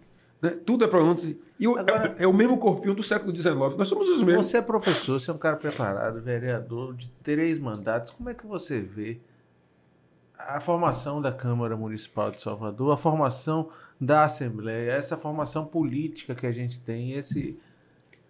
Olha, com universo. isso eu, eu vou valorizar sempre a democracia, né? Que apesar de, assim, não é ali é, é, é eu diria que a Câmara é uma universidade da política, né? Você pode ter seu doutorado, você vai para a universidade. Quando você está ali dentro, vai, vai te dar capacidade de discernimento, mas tem um time da política, que é você chegar nas bases, ter essa relação. Ainda bem que você tem uma, uma, assim, uma diversidade grande. Embora eu entenda que, ultimamente, a chamada pegada popular da Câmara tem diminuído, porque os setores médios, a burguesia também da nossa cidade, as elites começaram a entender que a terceira, a quarta capital do país e a Câmara passou a ter uma outra importância. Então, passam a disputar, chama todo mundo para participar. É, às vezes, assim, se você olhar, é, é uma corrida de São Silvestre. Né? A corrida de São Silvestre, todo mundo você paga para participar. Né? Vai, se, faz, faz a inscrição e na hora já tem um pelotão de elite né? que, que ainda ganha dinheiro com aquilo e sai pelo menos uma hora antes. Você chega? Não. Né? Então você fica com a sensação que participou e não chega. Você chama muitos vereadores, muitas pessoas para serem candidatos, não, você tem chance. Na verdade, você vai, porque como precisa da proporcionalidade, ninguém consegue atingir sozinho os 30 mil votos, o corte para entrar sozinho, você precisa desse conjunto. Então, muitos serão chamados, né? poucos serão os escolhidos. E esse é um processo, mas ainda bem que é a democracia. Que, porque já, nós já tivemos o período que era só as pessoas de bem. Né? Então, embora sempre que se tem chance, chega alguém para lá defender em nome das pessoas de bem, a família, etc., como se tivesse um único tipo de família. O que eu acho que nossa população precisa entender que é uma grande arena de disputa e é lá que se decide a vida da cidade quer gostemos ou não. Agora, vereador, hoje falando nisso, né? Falar da formação lá da Câmara, aproveitar para trazer o babado, o bafão, que eu já falei desde o começo. É, ela mas falou aí, na pré aqui. É, antes mas tem que deixar o gostinho, né? Para chegar lá, conduzir até o. Eu já ia assunto. perguntar, você ia dizer Cristiane, minha filha. o babado, hoje teve. Henrique Carvalhal, que teve com a gente, inclusive, semana passada no Jornal da Cidade, questionou aí, não foi a presença de uma das, das, dos, uma das membras, né? Do mandato coletivo, da mandata coletiva de Laina Crisóstomo e tudo. Uma delas sentou na cadeira que estava destinada, destinada a Laina. E aí Carvalhal questionou, não foi isso, vereador? É, é, é, o fato dela ter sentado na cadeira e questionou a validade desse, desse mandato coletivo. Fala pra gente o que foi que aconteceu e qual é a sua visão sobre esse assunto. Na verdade, essa era uma discussão que não foi assim, que começou e não se terminou, né? Sobre a, a, a mandata coletiva os mandatos coletivos, né? o tribunal reconheceu recente, né, você pode ter a denominação do mandato coletivo, e é como as câmaras e os, os, os espaços parlamentares vão se adaptar diante disso. Né? Então você tem visões ali que diz que vai ter que seguir o regimento estritamente, né? e dentro dessa visão, é, o, assim, o espaço, em tese, é todos para os vereadores que são os vereadores e vereadoras eleitas, né? E você tem uma disputa também do ponto de vista que, de um reconhecimento. Mas ele questionou foi que a presença das três? Ele Não, questionou somente de uma. De uma, o lugar que foi o lugar. Laina. Ele aí foi e colocou uma assessora dele para é, Mas sentar. essa é uma questão que eu também tenho, vereador. Para mim, assim, falando claramente, no português claro aí, como é que fica isso? Porque, de fato, é um mandato né, é uma pessoa que é eleita para aquilo ali. Eu entendo que elas se candidataram juntas. Eu já entrevistei até aqui. Lá né? Mas no, na regulamento da eleição não tem. É isso. Mas assim, toda inovação, você tem um período que você vai ou você vai rejeitá-la ou você vai viver um processo de transição. Porque, por exemplo, em 2012, quando eu fui candidato, não, não, não se falava disso. Hoje existe também uma tendência e eu entendo que os parlamentos vão ter que fazer algum tipo de adequação. É por isso que, assim. Mas você acha que o parlamento tem que se adequar para aceitar esse tipo de situação ou, ou não cabe esse tipo não, de situação? Não, eu acho que o parlamento tem que se adequar, né? criar as condições, criar um ambiente político que não pode. E, assim, eu acho que hoje o presidente substituto, é, Isnar Araújo, ele foi muito feliz quando nos ouviu, né? ouviu o conjunto, buscou uma solução e que foi trazida também pelo vereador Ricardo e outros que o colégio de líderes precisa sentar, porque é uma casa política, gente. Né? E você precisa ter uma decisão política, embora o regimento também é uma construção política. Né? Então, o regimento você muda. Né? Você não, o regimento não é, é, com todo respeito aqui, gente, não é uma Bíblia. Né? A Bíblia está lá, é a mesma. Mas, mas você, como vereador, na sua opinião, acha que tem que abraçar esse tipo de eu, configuração? Eu, eu, eu acho que sim, porque você tem, tem que ter uma construção. Né? Não pode ser assim, eu acho que a gente tem que sentar ali. E foi isso a minha fala hoje. Eu disse assim: a gente precisa sentar, não gerar uma relação, porque houve, houve um constrangimento Isso. desnecessário. Ela chorou né? e, lá, e é, tudo. Independente, porque assim. Mas não é necessário até para a construção da regulamentação é, esse um, constrangimento. Eu acho. Você não, quando você diz assim, ah, é, é, as, as mudanças passam por isso, e eu concordo. Esse tipo de coisa também não, é, é, faz parte. tem coisas que você vai fazer, assim, tem coisas que vêm pelo bem ou pelo mal, entre aspas, né? Sem, sem, ser uma visão maniqueísta. Mas eu entendo que é um momento de você ter uma construção mais séria, né, do ponto de vista séria no sentido assim, de aprofundar o debate. E, e, e decidir, porque no, se for seguir o regimento, você tem uma interpretação. Se você for seguir a interpretação que vem que, do clamor das ruas, onde ambas foram eleitas, né, dentro de, um, de, uma Constituição, foi isso, por isso que as pessoas votaram. Né? Então, as pessoas votaram dentro dessa Constituição, embora ela ali não vote, né? embora ela, ela participe conjunto das comissões, mas não tem voto nas comissões. Né? Mas na hora que ela foi lá se inscrever no TRE, ela não pôde colocar três não, nomes. Não, aí nesse momento o TRE entrou na sua entrou na entra um nome. Entrou um nome. Mas é isso que eu estou dizendo. Você tem um processo de construção de uma mas habitação. É... Quer ver uma coisa? Sem querer ele interromper. Não, eu quero ele interrompendo. Interrompa mesmo. Eu dizer assim: se a gente falasse há 30 anos atrás sobre cotas para as mulheres, a gente achava, tinha muita gente que achava um absurdo. Por que as mulheres precisam de cota? Ainda tem gente que. É, aí você fala assim, porque não tem representação, sabia? Não tem. Então, assim, você precisa dizer assim. Então, eu, o que a sociedade está buscando, quando percebeu, disse assim: é possível, nós temos um conjunto. Se sairmos todo mundo separado, a gente não chega. Se a gente se junta, a gente chega. É isso que eu te pergunto, vereador. Esses mandatos coletivos é uma alternativa para que minorias cheguem ao poder? É um caminho, eu acho que é um caminho. Agora, é evidente que é, é do jogo da política, né? E você vai, você vai fazendo, você vai testando, né? Porque pode ser que dê certo, pode ser que não dê, pode ser que as pessoas se juntem naquele momento, de outro momento não. Eu acho que permite é a democracia né, de você não, não pensar as coisas como algo cristalizado. Existe o regimento, tá, tá em curso, né, é o que existe. Eu acho que tem que se discutir e às vezes você pode até encontrar o caminho do meio para a gente não cair na água. Né? Agora, eu acho que a gente precisa ter esse cuidado, porque assim, a gente está. É a democracia. E nos outros casos aqui, tem quantos casos como esse no Brasil você tem? Não, esse eu não tenho ideia. Mas isso também ficou. Vai permitir agora também fazer um levantamento para saber em outras casas. Essa precisa ser uma decisão. É, cada casa você também. Porque assim, você não, é, é fato que você não vai poder votar. Né? É um fato. Aí não adianta aqui a gente. Mas eu acho que você tem uma construção, porque, por exemplo, na época do, de, com Geraldo, se criou, tinha um espaço lá onde ficou, porque também tinha um problema da pandemia. Né? O que deu é que foi assim uma, um debate que se estabeleceu, estou contando aí o debate. Né? Uma, você que ser considerada como co-vereadora, né? dentro de uma construção política, e a outra pessoa é uma assessora. São, politicamente, são, são coisas diferentes. Então, assim, se você vai construir na política, né, o embate na política, né, e aí cada um toma o seu partido. Né? Eu discordo da forma como Carvalhal fez. Mas é Qual foi a forma que ele fez? Ele foi e colocou ao lado a assessora ao lado dele. No, no, foi isso que gerou toda a discussão. Né? Ela sentou ao lado dele. Na, na mesa? e para gerar esse debate. É uma forma, né?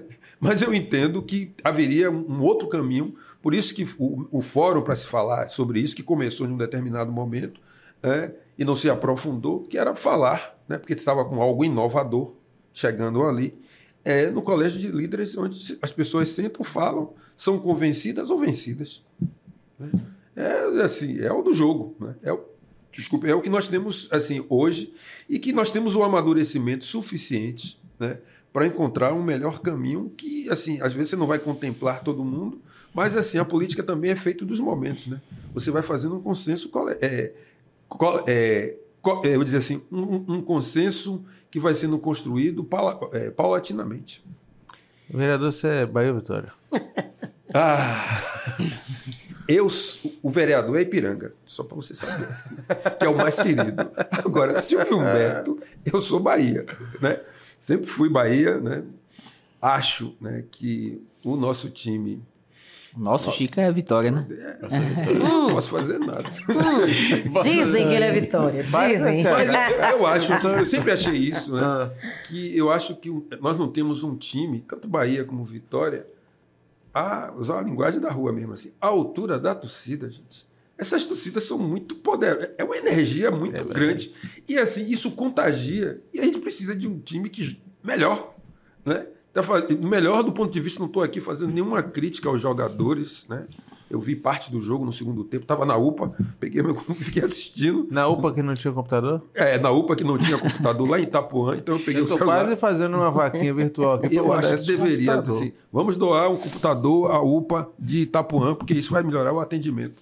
Eu espero que a, a, Mas a Ana vice... Paula, ela, ela, é, ela é, é uma séria. acessível, isso, séria, isso, trabalhadora. Eu, eu, gosto muito dela. Eu duvido que ela não resolva isso aí. Eu acho que vai. Eu estou falando justamente para resolver. Eu sei. É, e eu estou aqui ajudando para ela resolver. Mesmo que eu sei que ela vai e a gente vai noticiar. Que ela olha. Ela é lá. prefeito, vice-prefeito. Então foi lá, consertou o bebedouro, resolveu o problema do, do, tá do, né? banheiro, né? tá resolveu certo. o problema do maqueiro. Porque isso é a vida das pessoas né, que querem ser melhor atendidas. Né? Isso até é bom para administrar. Resolveu. Constatou, resolveu. Agora. E papel do vereador também é fiscalizar. fiscalizar. Agora, claro. a UPA foi, foi construída em 2014, gente. Novinha. É, é muito pouco tempo. É assim. E serviço de imagem, porque a pessoa que estava, ele não, não podia, não conseguiu fazer imagem, exame de imagem, né? Então, assim, sempre tem uns profissionais, estou falando aqui, bons profissionais, mas não dá. Milagre, por isso que chama milagre, né? É uma vez ou outra. Assim, você tem que dar meios e condições. Você não dá os meios e condições, você não pode pedir limonada e não tá. Assim, no mínimo, dê limão, né? Para chegar na ponta e dizer assim, tem limonada. Então, assim, eu fiquei muito assim. Eu sentado ali observando, assim, como. Eu disse, poxa, eu já sei, tá bom, eu entendi porque eu vim para aqui. Aí fiquei ouvindo mesmo, assim, e sentado, ouvindo, assim o sofrimento das pessoas no sentido assim, porque às vezes você não sabe o que, é que você tem direito. Então aqui assim, não é que as pessoas não vi maltratos, não, não teve isso, mas assim, as condições, você precisa dizer assim, vou te mostrar o que é uma condição digna. Isso é digno. Olha o que, é que você tem. É a mesma coisa que assim, se fala muito em morar melhor, que é um programa, né? Sim. Eu digo, morar melhor é morar digno? É mesma, são sinônimos? Não são. Esse programa aí, porque quando você se dá meio-dia na sua casa, você precisar acender a luz da sua casa, você não está morando bem. Você não tem. A luminosidade não chega na sua casa. Então você precisa mudar esses padrões para que as pessoas entendam. Né? Se você, quando chove, você mora num lugar que quando você chove, você precisa ficar acordado, ligado, você não está morando bem. Então, quando você tem um programa desse que pode vir requalificar, assim, vamos requalificar as pessoas e transferir para o comércio. As pessoas vão demorar bem. Qual é o problema? Né? Isso, isso, gente feliz, morando bem, você começa a enfrentar os problemas sociais. Então, eu acho que é essa outra visão que a gente precisa trazer. Então, eu diria, e aí, voltando para esse, a gente estava falando aqui também dos nossos times, eu acho assim que é uma coisa fantástica colocar 50 mil pessoas para é uma incrível. final de. Há quanto tempo a gente não viu uma final de campeonato baiano? Mas se jogar Ipiranga contra o Bahia. Não, é. o Ipiranga tá difícil de jogar, mas se jogar, você torce para quem? Não, aí eu vou ser pro meu Bahia. Ah. O vereador não vai no campo, eu tô sendo Bahia. Eu, eu, estou vereador, mas eu sou. Eu sou Silvio Berto, né? Eu, eu, sou, assim, eu, eu, eu gosto de futebol, né? mas eu sou muito crítico do ponto de vista assim, porque é assim, se tornou um grande mercado. Né? Eu acho que assim esse processo de financiarização da economia alcançou o futebol. Total. Né? Você tem, assim, desde a programação Total. dos jogadores, que o jogador fica todo. Pro... O jogador não pode ter mais apelido, gente. Eu vi olhando assim, assim os caras têm nome e sobrenome. Você joga Agora, bola. O futebol hein? não foi importante. Você estava fazendo crítica a essa questão financeira, mas o futebol não foi é, importante para a ascensão de jovens negros? Sim, mas, mas eu acho que não, não, não são coisas excludentes. Eu só estou dizendo que a financiarização da forma que ela chega, ela transforma a alegria em uma mercadoria. Aí você, tá, você torce Bahia, não, ele torce para SAF. É isso? É, não é isso que virou? Os caras vão chegar aqui, essa mesma franquia pode dizer assim: cansei de você, eu agora vou para outro lugar. Como você é faz é com o basquete? É isso. Não, não é, é assim. Eu entendo que é, assim, é uma oportunidade, mas você precisa ter anteparos para que você tenha a consciência de que esse investimento é tudo, não é nada tudo inevitável. Né? Porque você vai ter alguns que não vão embarcar na SAF. Você vai precisar ter um, um, assim, um cabedal do ponto de vista financeiro, porque as escolhas também que vieram assim estão deixando a desejar do ponto de vista de você ter um time que deveria ganhar de manhã, de tarde, de noite, porque é o, o padrão de salário deles, com todo respeito aos outros, mas é maior. E se ele é maior, ele assim, se você vale mais, você está sendo exigido do tamanho que você se colocou. Mas foi um né? bom negócio o Bahia ter fechado com o Manchester City?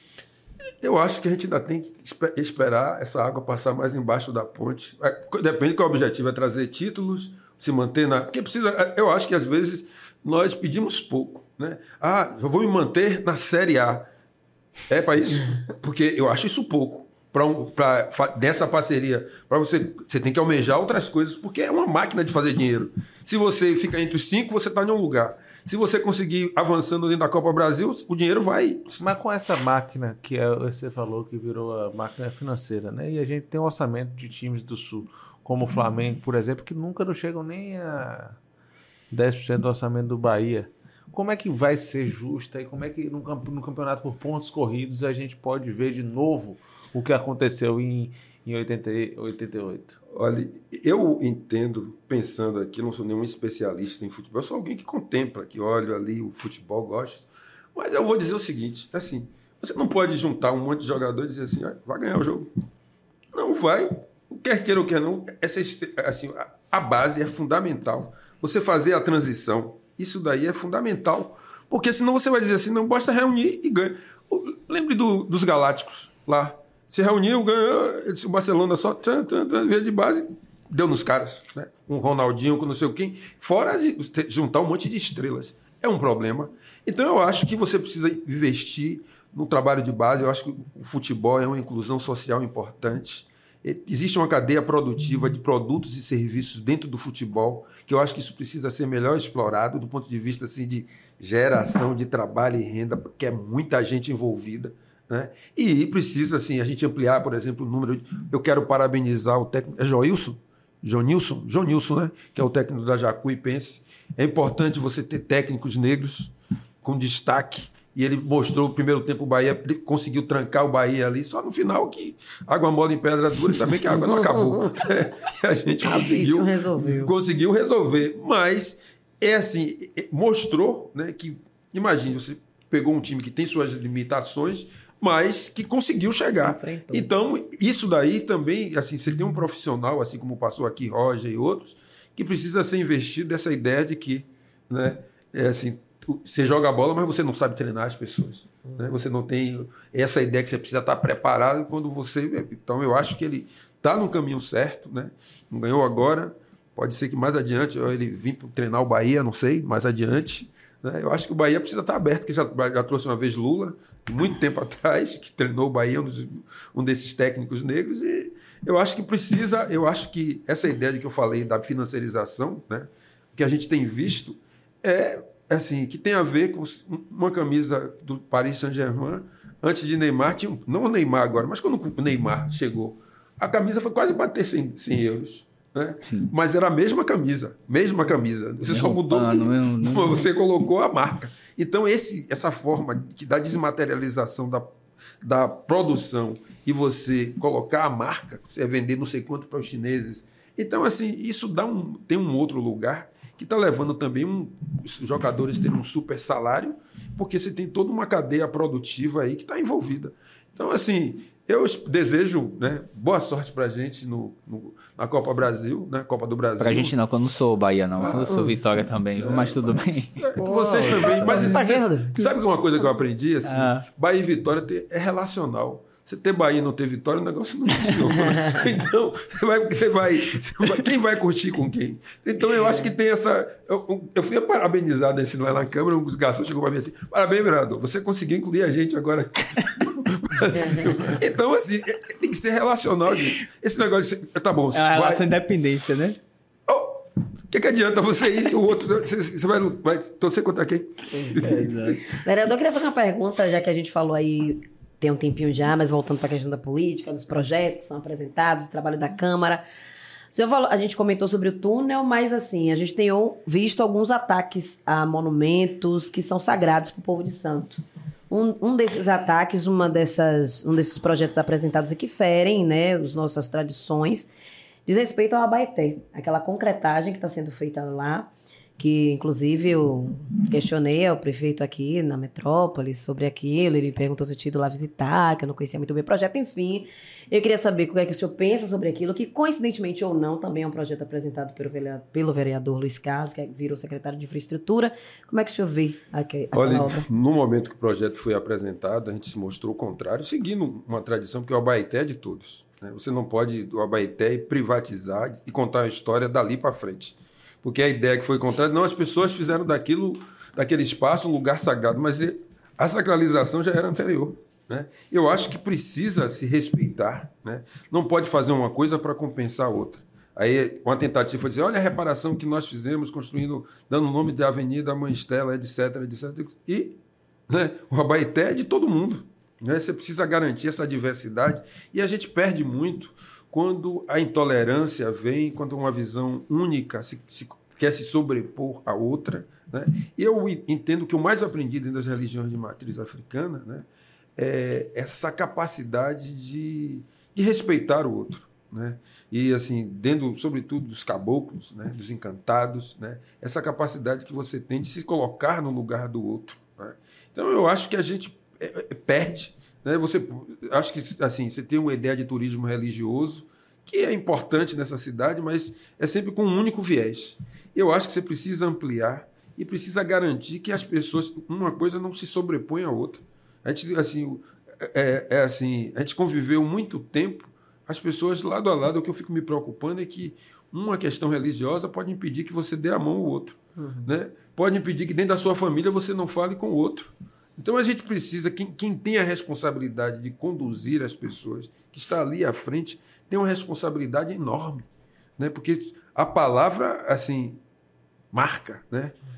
O, exemplo vai arrastar, mas assim, a palavra marca, a palavra tem força. Então você precisa se cuidar para poder a gente não cair nesses que são extremamente intolerantes, né? Desrespeitosos com todas, quem, porque não é, um, é, hoje é hoje é essa aqui, depois são as outras. Uhum. Então esse é um espaço que eu acho que a prefeitura deveria ter tido o melhor cuidado com aquilo ali, respeitando a tradição, transformando num espaço ecumênico, né? porque já era um espaço ecumênico. Ninguém nunca proibiu que as pessoas de outras religiões frequentassem aquele lugar. Se já existia antes. Né? Assim, é você criar uma, uma narrativa a partir de uma narrativa que lhe interessa. Então, assim, é preciso dizer devagar que o santo é, é, o que o andou é de barro, né? Aquele espaço precisa ser de todos. Eu acho que o ecumenismo, né? E assim, eu acho que é, é a melhor saída para todos nós ali, no sentido de ser um espaço, porque aquilo precisa garantir, sobretudo, a sustentabilidade, porque é uma área de proteção ambiental que está ali mais, assim, mais adiante, precisa defender o Abaeté, né? porque ao, ao, ao falar que era espaço dedicado aos, às religiões de matriz africana, foi que estavam protegendo a, a, aquele espaço, né? aquela lagoa, a Lagoa Escura, a rodeada de areia branca cantada na música. Né? E você tem outros problemas ali, do pessoal tirando água de uma, de uma outras agressões, que precisa assim, usar da força do ecumenismo e não você se colocar numa posição. É isso que eu, que eu quero aqui, a ideia de, de construção de templo com uma única visão. Né? E sendo um espaço público. E aquela obra lá no fundo da, do terreiro da Casa Branca? A inércia da prefeitura? Como é que você está vendo ali, ali? Derrubou a parte de cima, mas a obra continua lá. Pois é. Ali, assim, tem uma omissão, né? Que desde 2018, 2019, que foi feita a denúncia, né? E quando aí vem um papel que tem imprensa, as redes sociais, quando denunciou, assim, aí você foi, já que assim, tanto que achava que não ia dar nada se você não tem um drone, alguma coisa para lá de cima dizer, a construção continua. Aí te derrubaram aquela parte. Legalmente, porque você tem um processo legal, né? você não pode chegar lá simplesmente e derrubar. Então você vai ter que ver o processo legal. Agora, existe uma omissão, porque isso foi desde 2019. Da prefeitura, né? né? Da prefeitura. Cinco assim, assim, constrói, Porque assim, quando você faz isso nos bairros populares, né? Então diz assim, não. Aí se cai. É assim, o Conselho Regional de Engenharia, né, o CREA, teve lá fiscalizando. Cadê o engenheiro responsável? Não tem. Não apareceu. Então, assim, você tem um, um, processo que ainda bem que teve essa visibilidade, né? E você tem um, um espaço, né? Que é um espaço de, de sagrado, né? Mas mesmo espaço sagrado, tombado, veja como é, gente, né? É sagrado, é tombado, é um patrimônio histórico né? do, do Brasil e mesmo assim sofre violações, né? Então você está ali ao redor, né? aquela pressão imobiliária porque você tem um espaço onde há essa essa a, a, a, reforma, né, do ponto de vista do urbana mesmo, de, da pressão por espaços né, naquela região, pressiona e você constrói de qualquer jeito, sem uma regulamentação. Então eu diria que assim a prefeitura aí foi omissa né, nesse processo. Ainda bem que a sociedade se organizou, né, tanto assim para além da porteira, porque a gente tem mostrado que se ficar da porteira para dentro não resolve. Então você precisa pensar da porteira para fora para poder defender a sua porteira. Agora, vereador, te surpreendeu ali quando Geraldo Alckmin se filiou ao seu partido para ser candidato a vice na chapa de, Luiz, de Lula? Eu diria que sim e não. Assim, sim, porque quem, quem, quem te viu, não do ponto de vista da, da sua condução em termos de comportamento, né? Porque eu acho que ele é uma pessoa muito equilibrada, né? E assim, eu acho que ele deu um salto, e não foi um twist escarpado, nada disso, não. Foi uma compreensão, né? de fato. Uma compreensão de alguém que, que estadista e precisasse. O Brasil precisava dos seus melhores, do ponto de vista para enfrentar o bolsonarismo e o seu desmonte, o seu, é, desmonte do Estado Nacional. Né? Eu ouvi de Rubens Recupero, logo que Bolsonaro ganhou. Ele fez assim: olha, esse país sempre foi uma construção independente da sua coloração ideológica, era um acúmulo. Aí chega alguém e diz: Eu vou, des vou desconstruir, vou acabar com tudo. Aí ele fala assim: Como pode você desconstruir todo o Estado brasileiro, que é uma construção de muitos? Você virar o país de ponta cabeça? Então, assim, a gente ainda não tem ainda dimensão do estrago. Não é? Porque, assim, se você pensa na política externa do Brasil, como é que você vai achar que dois gigantes podem viver no mesmo espaço? Assim, os Estados Unidos lá, e aí você vai dizer assim, não, eu, ele é meu irmão. Trump? é Trump. Aí você precisa dizer assim, olha, tem, acho que era George Washington que dizia assim, nenhuma nação pode esperar favores desinteressados de outra nação sem que isso custe a sua independência ou sua autonomia. Como é? Você vai fazer acordo de pescoço e espada? O pescoço sendo o nosso e a espada sendo dos Estados Unidos? O que é que o Brasil ganhou com essa relação com os Estados Unidos? Assim, o Brasil assim, sempre teve uma, o Brasil sempre teve uma política externa assim muito bem respeitada lá fora, inclusive nos militares de triste memória. Os militares, na época de Geisel, Geisel fez a política ecumênica, responsável e, e pragmática. O Brasil foi o primeiro país a reconhecer a independência de Angola e aqui dentro caçando os comunistas. Né? Então, isso estou falando em 74, 75. O Brasil foi, é um país que, sendo do terceiro mundo, tinha uma política terceiro-mundista. Então, assim, é essa dimensão, e aí você reduz. Aí você pensa, o que foi que o cara fez? Armar de novo a população, né? criou, e de fato, por isso que ele sai, mas o bolsonarismo é um fato, e a gente precisa reconhecer que essa, esse átomo né, ativado tenha proporções maiores ou menores dentro das pessoas, né, ele conseguiu ativar, então gerou esse fanatismo, etc. E eu entendo que o Alckmin ele deu esse, esse, teve essa visão que eu diria, é, além do alcance, né, pela sua experiência em São Paulo, pela sua capacidade de se colocar, dizer assim, o que, que precisa garantir? Esse interesse do país. Eu poderia dizer assim, olha, o problema era tão profundo que ele ainda disse assim: eu vou juntar o é, chuchu com a As diferenças aqui são menores. São menores. Então, é, eu acho que, eu acho que o nosso país agora passa a ter, ter é, perspectiva. Essa ideia da união e reconstrução, não sem problemas, porque também o fato de você não ter uma base parlamentar. A gente tem visto isso. Forte, você vai, você vai cedendo, mas assim, você tem uma experiência de dois mandatos, de três mandatos, e você sabe se você ceder demais. O, o, o senhor tem mais uma visão mais próxima de Martin Luther King do que de Malcolm X, né? Eu respeito todos os dois, né? Entendo os momentos que ambos viveram e quando eles começaram a se juntar, ele era Medgar Evers, Malcolm X e Martin Luther King. Eles eliminaram os três, né? Então eu acho que o que a gente tem nos inspira, mas a gente tem muita gente nossa aqui é, eu sou um devedor de Abdias de Nascimento, porque foi o primeiro livro que eu li, O Genocídio Negro Brasileiro. Eu, tem um Silvio Humberto antes e depois desse livro que eu li lá no início dos anos 80, não sabia que existia tanta coisa. Aí peguei minha carteira de negro. Assim, ah, né? Então, assim, como diz o, a minha certidão de nascimento. Né? E dali para cá tem um, outras pessoas, né? o Luísa Barros, para mim, uma grande referência, faz falta fisicamente embora entendo que a linha energia está sempre presente em cada das nossas ações. Né? Então, assim, eu aprendi muito com quem me deu régua e compasso, o movimento negro. E, como eu disse, esse movimento negro, falava hoje na sessão, disse assim, foi um movimento negro que trouxe o bispo Desmond Tutu. em 1987, em plena Largo do Pelourinho, 11 horas da manhã, com muita gente, uma performance de hoje de um dançarino que, que se encontra lá em, na Alemanha, Jorge Vatuzzi. Né? Quem é da antiga lembra de Jorge Vatuzzi, foi um dos primeiros homens rasta daqui da, da, da cidade de Salvador. Né? E assim, fez uma performance fantástica. Mandela veio para cá. Então, assim, nós temos esse potencial dessa agenda que nós criamos. Então, de uma forma disforme, fomos, conseguimos construir isso. Né? Então, eu sou assim, aprendo com esses, entendendo a realidade deles, porque um negro é um negro em qualquer lugar. Né?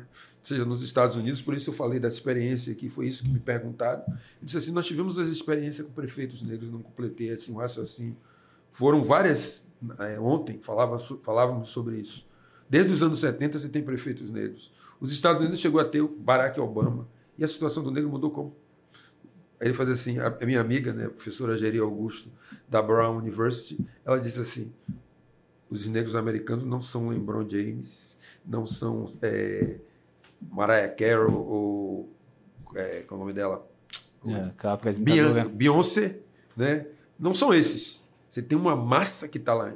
Então, por isso que quando você está inspirado, que diz assim, não é só uma mudança de cor, você precisa mudar de cor, você precisa trazer uma outra visão, que você resgate essas pessoas das suas condições de vulnerabilidade social. Porque você pode entrar só para fazer a máquina girar. E o que eu acho que Luther King, o que Ivers, é, Malcolm X e outros tantos, porque assim tem hora que a gente só vê o, o ícone, mas você teve muita gente, e para enfrentar o racismo, só de forma coletiva. Tenho aprendido muito assim com as citações de Ella Baker, né? dizendo assim, quando você luta contra o, a opressão, o racismo, você não descansa nunca. Não tem aposentadoria. Não, é? não tem aposentadoria. E ela diz assim, líderes fortes, é, o povo forte não precisa de lideranças fortes. Né? O papel da liderança é você jogar assim as luzes que o povo encontra o caminho. Né? Então a gente precisa, é um trabalho diário. Agora, aqui a gente precisa desse envolvimento da sociedade. A gente precisa dizer, olha, já chega. Agora você acha que está mudando, vereador? Eu, nesse podcast que eu citei mais, mais cedo de Mano a Mano, né, de, de Mano Brown, ele fala que racismo não era uma coisa que se discutia na mesa, entre a família. Era um negócio... E agora, pelo menos, se discute mais. Você acha que está mudando, né? Pelo menos essa perspectiva? Olha, eu fiz uma... eu fiz uma tese de doutorado que eu discuti Sociedade, Racismo e Economia na Transição para o Trabalho Livre no Recôncavo Açucareiro de 1871 a 1902. Foi minha tese de doutorado na, na Unicamp. Isso quando? Isso foi em 2004. Estou até hoje para lançar o livro e está sempre mais. Vai sair. Né? E uma coisa que me chamou a atenção ali, né, que, nessa virada, que o fim da escravidão não significou o fim das relações raciais. A escravidão regulava as relações raciais. Quando termina a escravidão, é, as relações sociais seguem. E o que vai edificar, o que vai regular essas relações raciais é esse mito da democracia racial. A discussão da escravidão e do racismo, o racismo transmutado aí na escravidão, né, ele estava no espaço público. Com o mito da democracia racial, você começou a tirar do espaço público para você criar uma imagem de que o racismo não existe. Né? né? não existe, e você começou a dizer tem determinados comportamentos que as pessoas faziam na mesa e chegavam na rua, não, não existe isso. Mas no cotidiano, sempre que tinha chance, olha o mercado de trabalho. Não está vendo que você olha para a cidade de Salvador. Não é uma questão quantitativa as pessoas negras não chegarem. A gente ainda ficar dizendo assim, poxa, conheci um cara negro que tem um carro tal. Não está vendo que isso tem, não tem lógica? E quanto essa cidade perde, você tem uma cidade onde, na época, nos anos 80, você tem uma boneca negra, aves rara. Aí você fala assim, mas não é, uma, não é um, um boneco? Por que, que, é estranho? Por que, que você ainda chega hoje, a Mora sofre uma, tentam sofrer uma sanção? Você sabe quem é que perde com tudo isso? Imagine as crianças brancas, criadas dentro de um universo, quando são expostas ao mundo, faz assim, não, chega, na, principalmente na Europa, fala assim, você vem da onde? Do Brasil, sim. O que é que tem lá? Aqui não, eu, eu sou descendente de português, etc. etc. Caras hum, ficam se olhando para ele dizendo assim, mas você não é, você não é original. Seu país lá está dizendo o que sobre você? Né? É o quê? O que, é que, te, o que, é que lhe, lhe, lhe constitui? Então, assim, na medida que você não conhece essa sua história, né, você vai repetindo as mesmas histórias. E isso vai, assim, a gente vai perdendo muito tempo, a gente vai perdendo energia, porque olha uma coisa bacana que nós temos hoje. A imprensa. Né? No rádio você tinha até mais diversidade. Tinha isso na TV? Tem até um comentário aqui é, de eu até ler para não parecer que eu não li, porque é, tá falando a gente, eu estava esperando um momento. Já sei que não vai responder porque não tem resposta para isso, é contraditório. Sidney Bonfim, calma, Sidney, estava esperando um momento.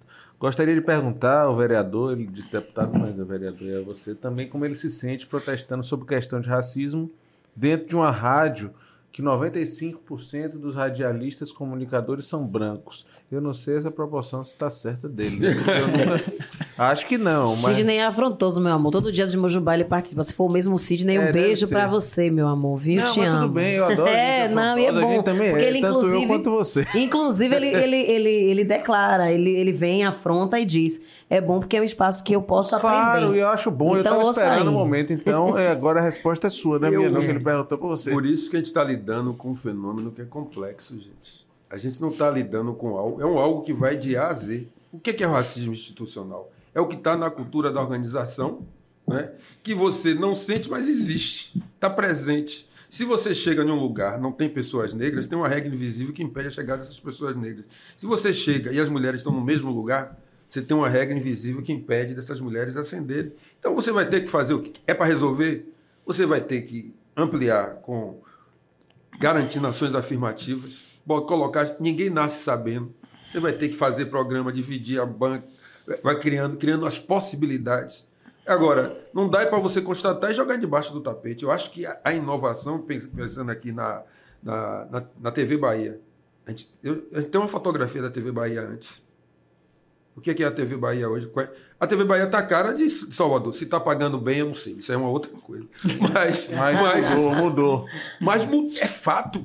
Mas é, eles, é, eles não mudaram. Assim, não acordou de um dia para outro e mudei. Assim, mudei, não pode ser igual aquela banda, né? Que fala assim, mudei. mudei, mudei de nome. Mudei de nome, não. Não é mudei de nome. Mas assim, você teve que mudar a atitude porque você tem uma população que começou a dizer assim, olha, isso daí tá errado. Tá errado. Não sou eu. Não sou eu. É, pegue a novela, vá na fé. Eu assisto, assim, antes, fico lá assistindo, porque também ela repete de madrugada, então eu chego, fico. Assim, o protagonismo de Sharon Menezes. Sim, e a história que é de muitos. Isso tem um apelo.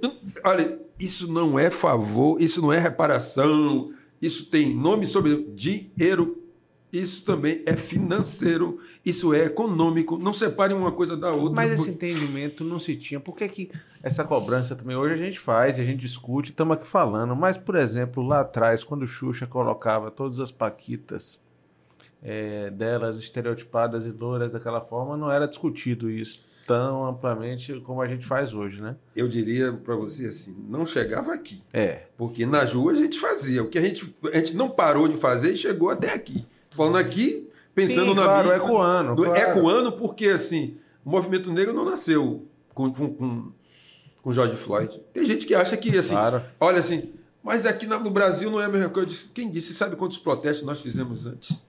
Com é? certeza. O 20 de novembro era o que antes de 1975? Foi uma construção que vem do Rio Grande do Sul. Até se transformar numa data, virar uma data nacional, e a gente vive aquela coisa assim. Ah, mas não é só 20 de novembro. Eu digo, ô tia, A gente pegou um tempo que a gente ficava. Era assim, a gente se colocava para ir nas escolas, para fazer palestras. Hoje, 20 de novembro, você tem que ficar assim. Onde, é para onde é que eu vou? Escolher. Escolhendo no ponto de. Assim. E, e às vezes eu já escolhi, assim, eu não vou na manifestação, mas vou na escola, lá embaixo, na quebrada, para poder aquelas pessoas terem acesso. Então, assim, você tem um processo, e eu acho que a gente também tem que ter um, um é, é, está lidando com algo dinâmico que se reinventa. Quando você pensou que estava disso, não, a gente está indo num crescente. Aí o sujeito lá, o inominável, ganha e diz assim: a minha cor é do Brasil. E coloca um cara negro, assim. Tem gente que é negro só de um horário. Esse aí é negro de manhã, de tarde, de noite. Né? O Hélio, né? Então, assim, bem retinto e dizendo a minha cor é do Brasil. O cara, até então, coloca um cara na, na Fundação Palmares e agora está lá o nosso João Jorge, né, que a gente se conhece desde o tempo da, do Grupo Negro da Uxal, né, lá no, em 1981. Né? E aí ele fez assim, ele tem que fazer a limpeza, ainda bem que tem que fazer tanto a limpeza, a limpeza, e a limpeza mesmo. Teve que fazer. E aí ele aí vai, agora você tirou. Imagine você fazer uma medalha de honra é, à Princesa Isabel, aí você vem substituir por Luiz Gama. Né? Então, assim, é um processo de ação e reação, de avanços e retrocessos. Agora, eu acho que é inevitável. Né? Tem assim, vai ser hoje ou amanhã, mas se eu pensar em 1798, que a gente já lutou por liberdade, igualdade e fraternidade durante a revolta dos Búzios. Né? E fomos eliminados fisicamente. Eu sempre cito isso na Câmara. Né? Na Câmara, que é Câmara e cadeia. Você tinha a Câmara em cima e a cadeia embaixo. Os nossos ficaram ali embaixo. Os corpos saíram para serem executados, dilacerados na Praça da Piedade. E depois foram pendurados né? na, ao longo da. Hoje, é Avenida 7. Né? Então, assim, eles foram, eles acharam que eliminando fisicamente se acaba com as pessoas. E a energia se, se materializou de uma outra forma, a exemplo de Marielle. Marielle era uma coisa, era uma pessoa importante. Quando eles eliminaram fisicamente Marielle, eu sempre digo, esse espírito não, não vai não, se, não ficará sossegado enquanto não fizer a justiça total.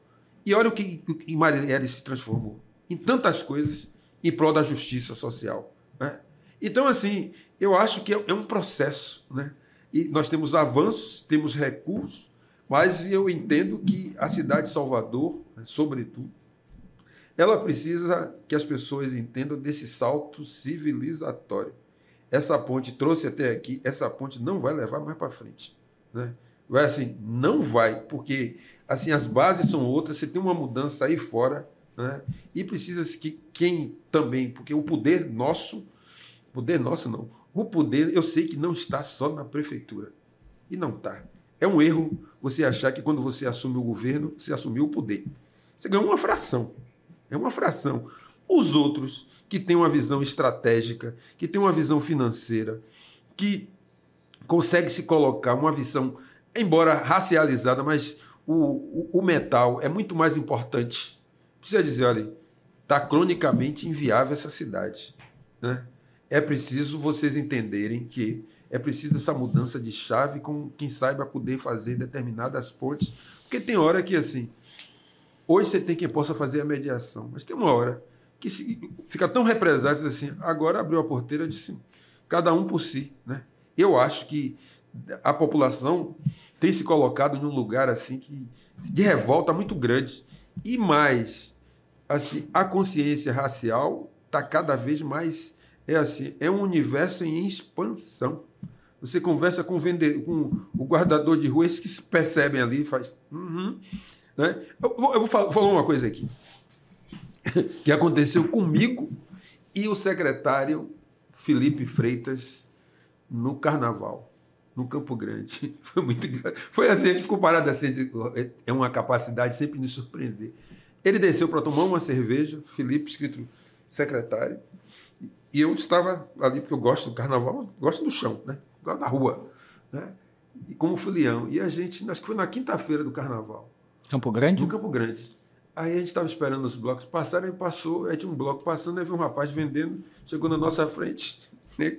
colocou o isopor aberto e continuou vendendo ali, assim. E aí faltou troco. Eu olhei assim, ele aí saiu assim um pouco, aí foi pro meio, foi procurar o troco. Aí eu olhei para ele assim, eu você vai, tipo, você vai deixar suar. Ele fez assim, olhou para mim e fez assim. Tipo. Aí, aí eu olhei para Felipe assim, eu digo, pois é. Ele disse, o que, que ele está dizendo com isso? Você é minha conta, você não vai me roubar. Agora, ele imaginou que ali tinha um vereador e que do outro lado tinha um secretário de, Justiça e Direitos Humanos? Não. Mas, para um outro lado, tinha uma, uma coisa que foi. Ele voltou, fez. E seguiu para vender o, as cervejas dele. Então você tem um elemento aí importante que está. E esse universo em expansão que não tem volta.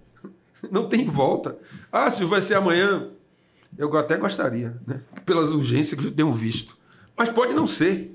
Mas a gente não vai deixar de colocar que existe uma urgência né? e uma necessidade estratégica né? de, de fazer essa mudança e os partidos, sobretudo de esquerda, eles precisam entender esse novo tempo sob pena de ficar para trás. Com, assim, só, é tipo assim, a banda passou e só Carolina não viu. Né? Sob pena de perder esse tempo histórico importante em nome de algumas crenças. Né? E, assim, até para ser mais crendices. Porque às vezes. Mas é, entendeu o que especificamente que eu não entendi? O novo tempo. O, assim, que não dá para você ter uma cidade que é racializada e você não entender, olhando para os seus partidos, o quanto esse racismo está estruturando assim as nossas vidas, os nossos cotidianos e tem impedido dos nossos chegarem. Né? Isso não é favor, não estou falando, estou falando assim, não é favor, não, só estou dizendo que do ponto de vista assim, financeiro, econômico, também, essa dimensão econômica do racismo, essa dimensão financeira do racismo, de enfrentá-lo, isso tem tornado essa cidade cronicamente inviável. É isso que precisa assim, as pessoas entenderem para esse salto, para não ficar um debate entre metrô e BRT. Aí, como deu metrô, a próxima vez vai dar BRT e o povo, assim, entrando lá na, na UPA, diz assim: cadê o computador? Não tem, porque foi, oh, foi pro metrô. Eu vou pro... com essa deixa do computador da UPA de Itapuã agradecer demais a presença. Duas horas aqui, conversa é, maravilhosa com o vereador Silvio Humberto. Eu quero agradecer a sua presença. E a gente termina pedindo a Ana Paula, por favor, pode.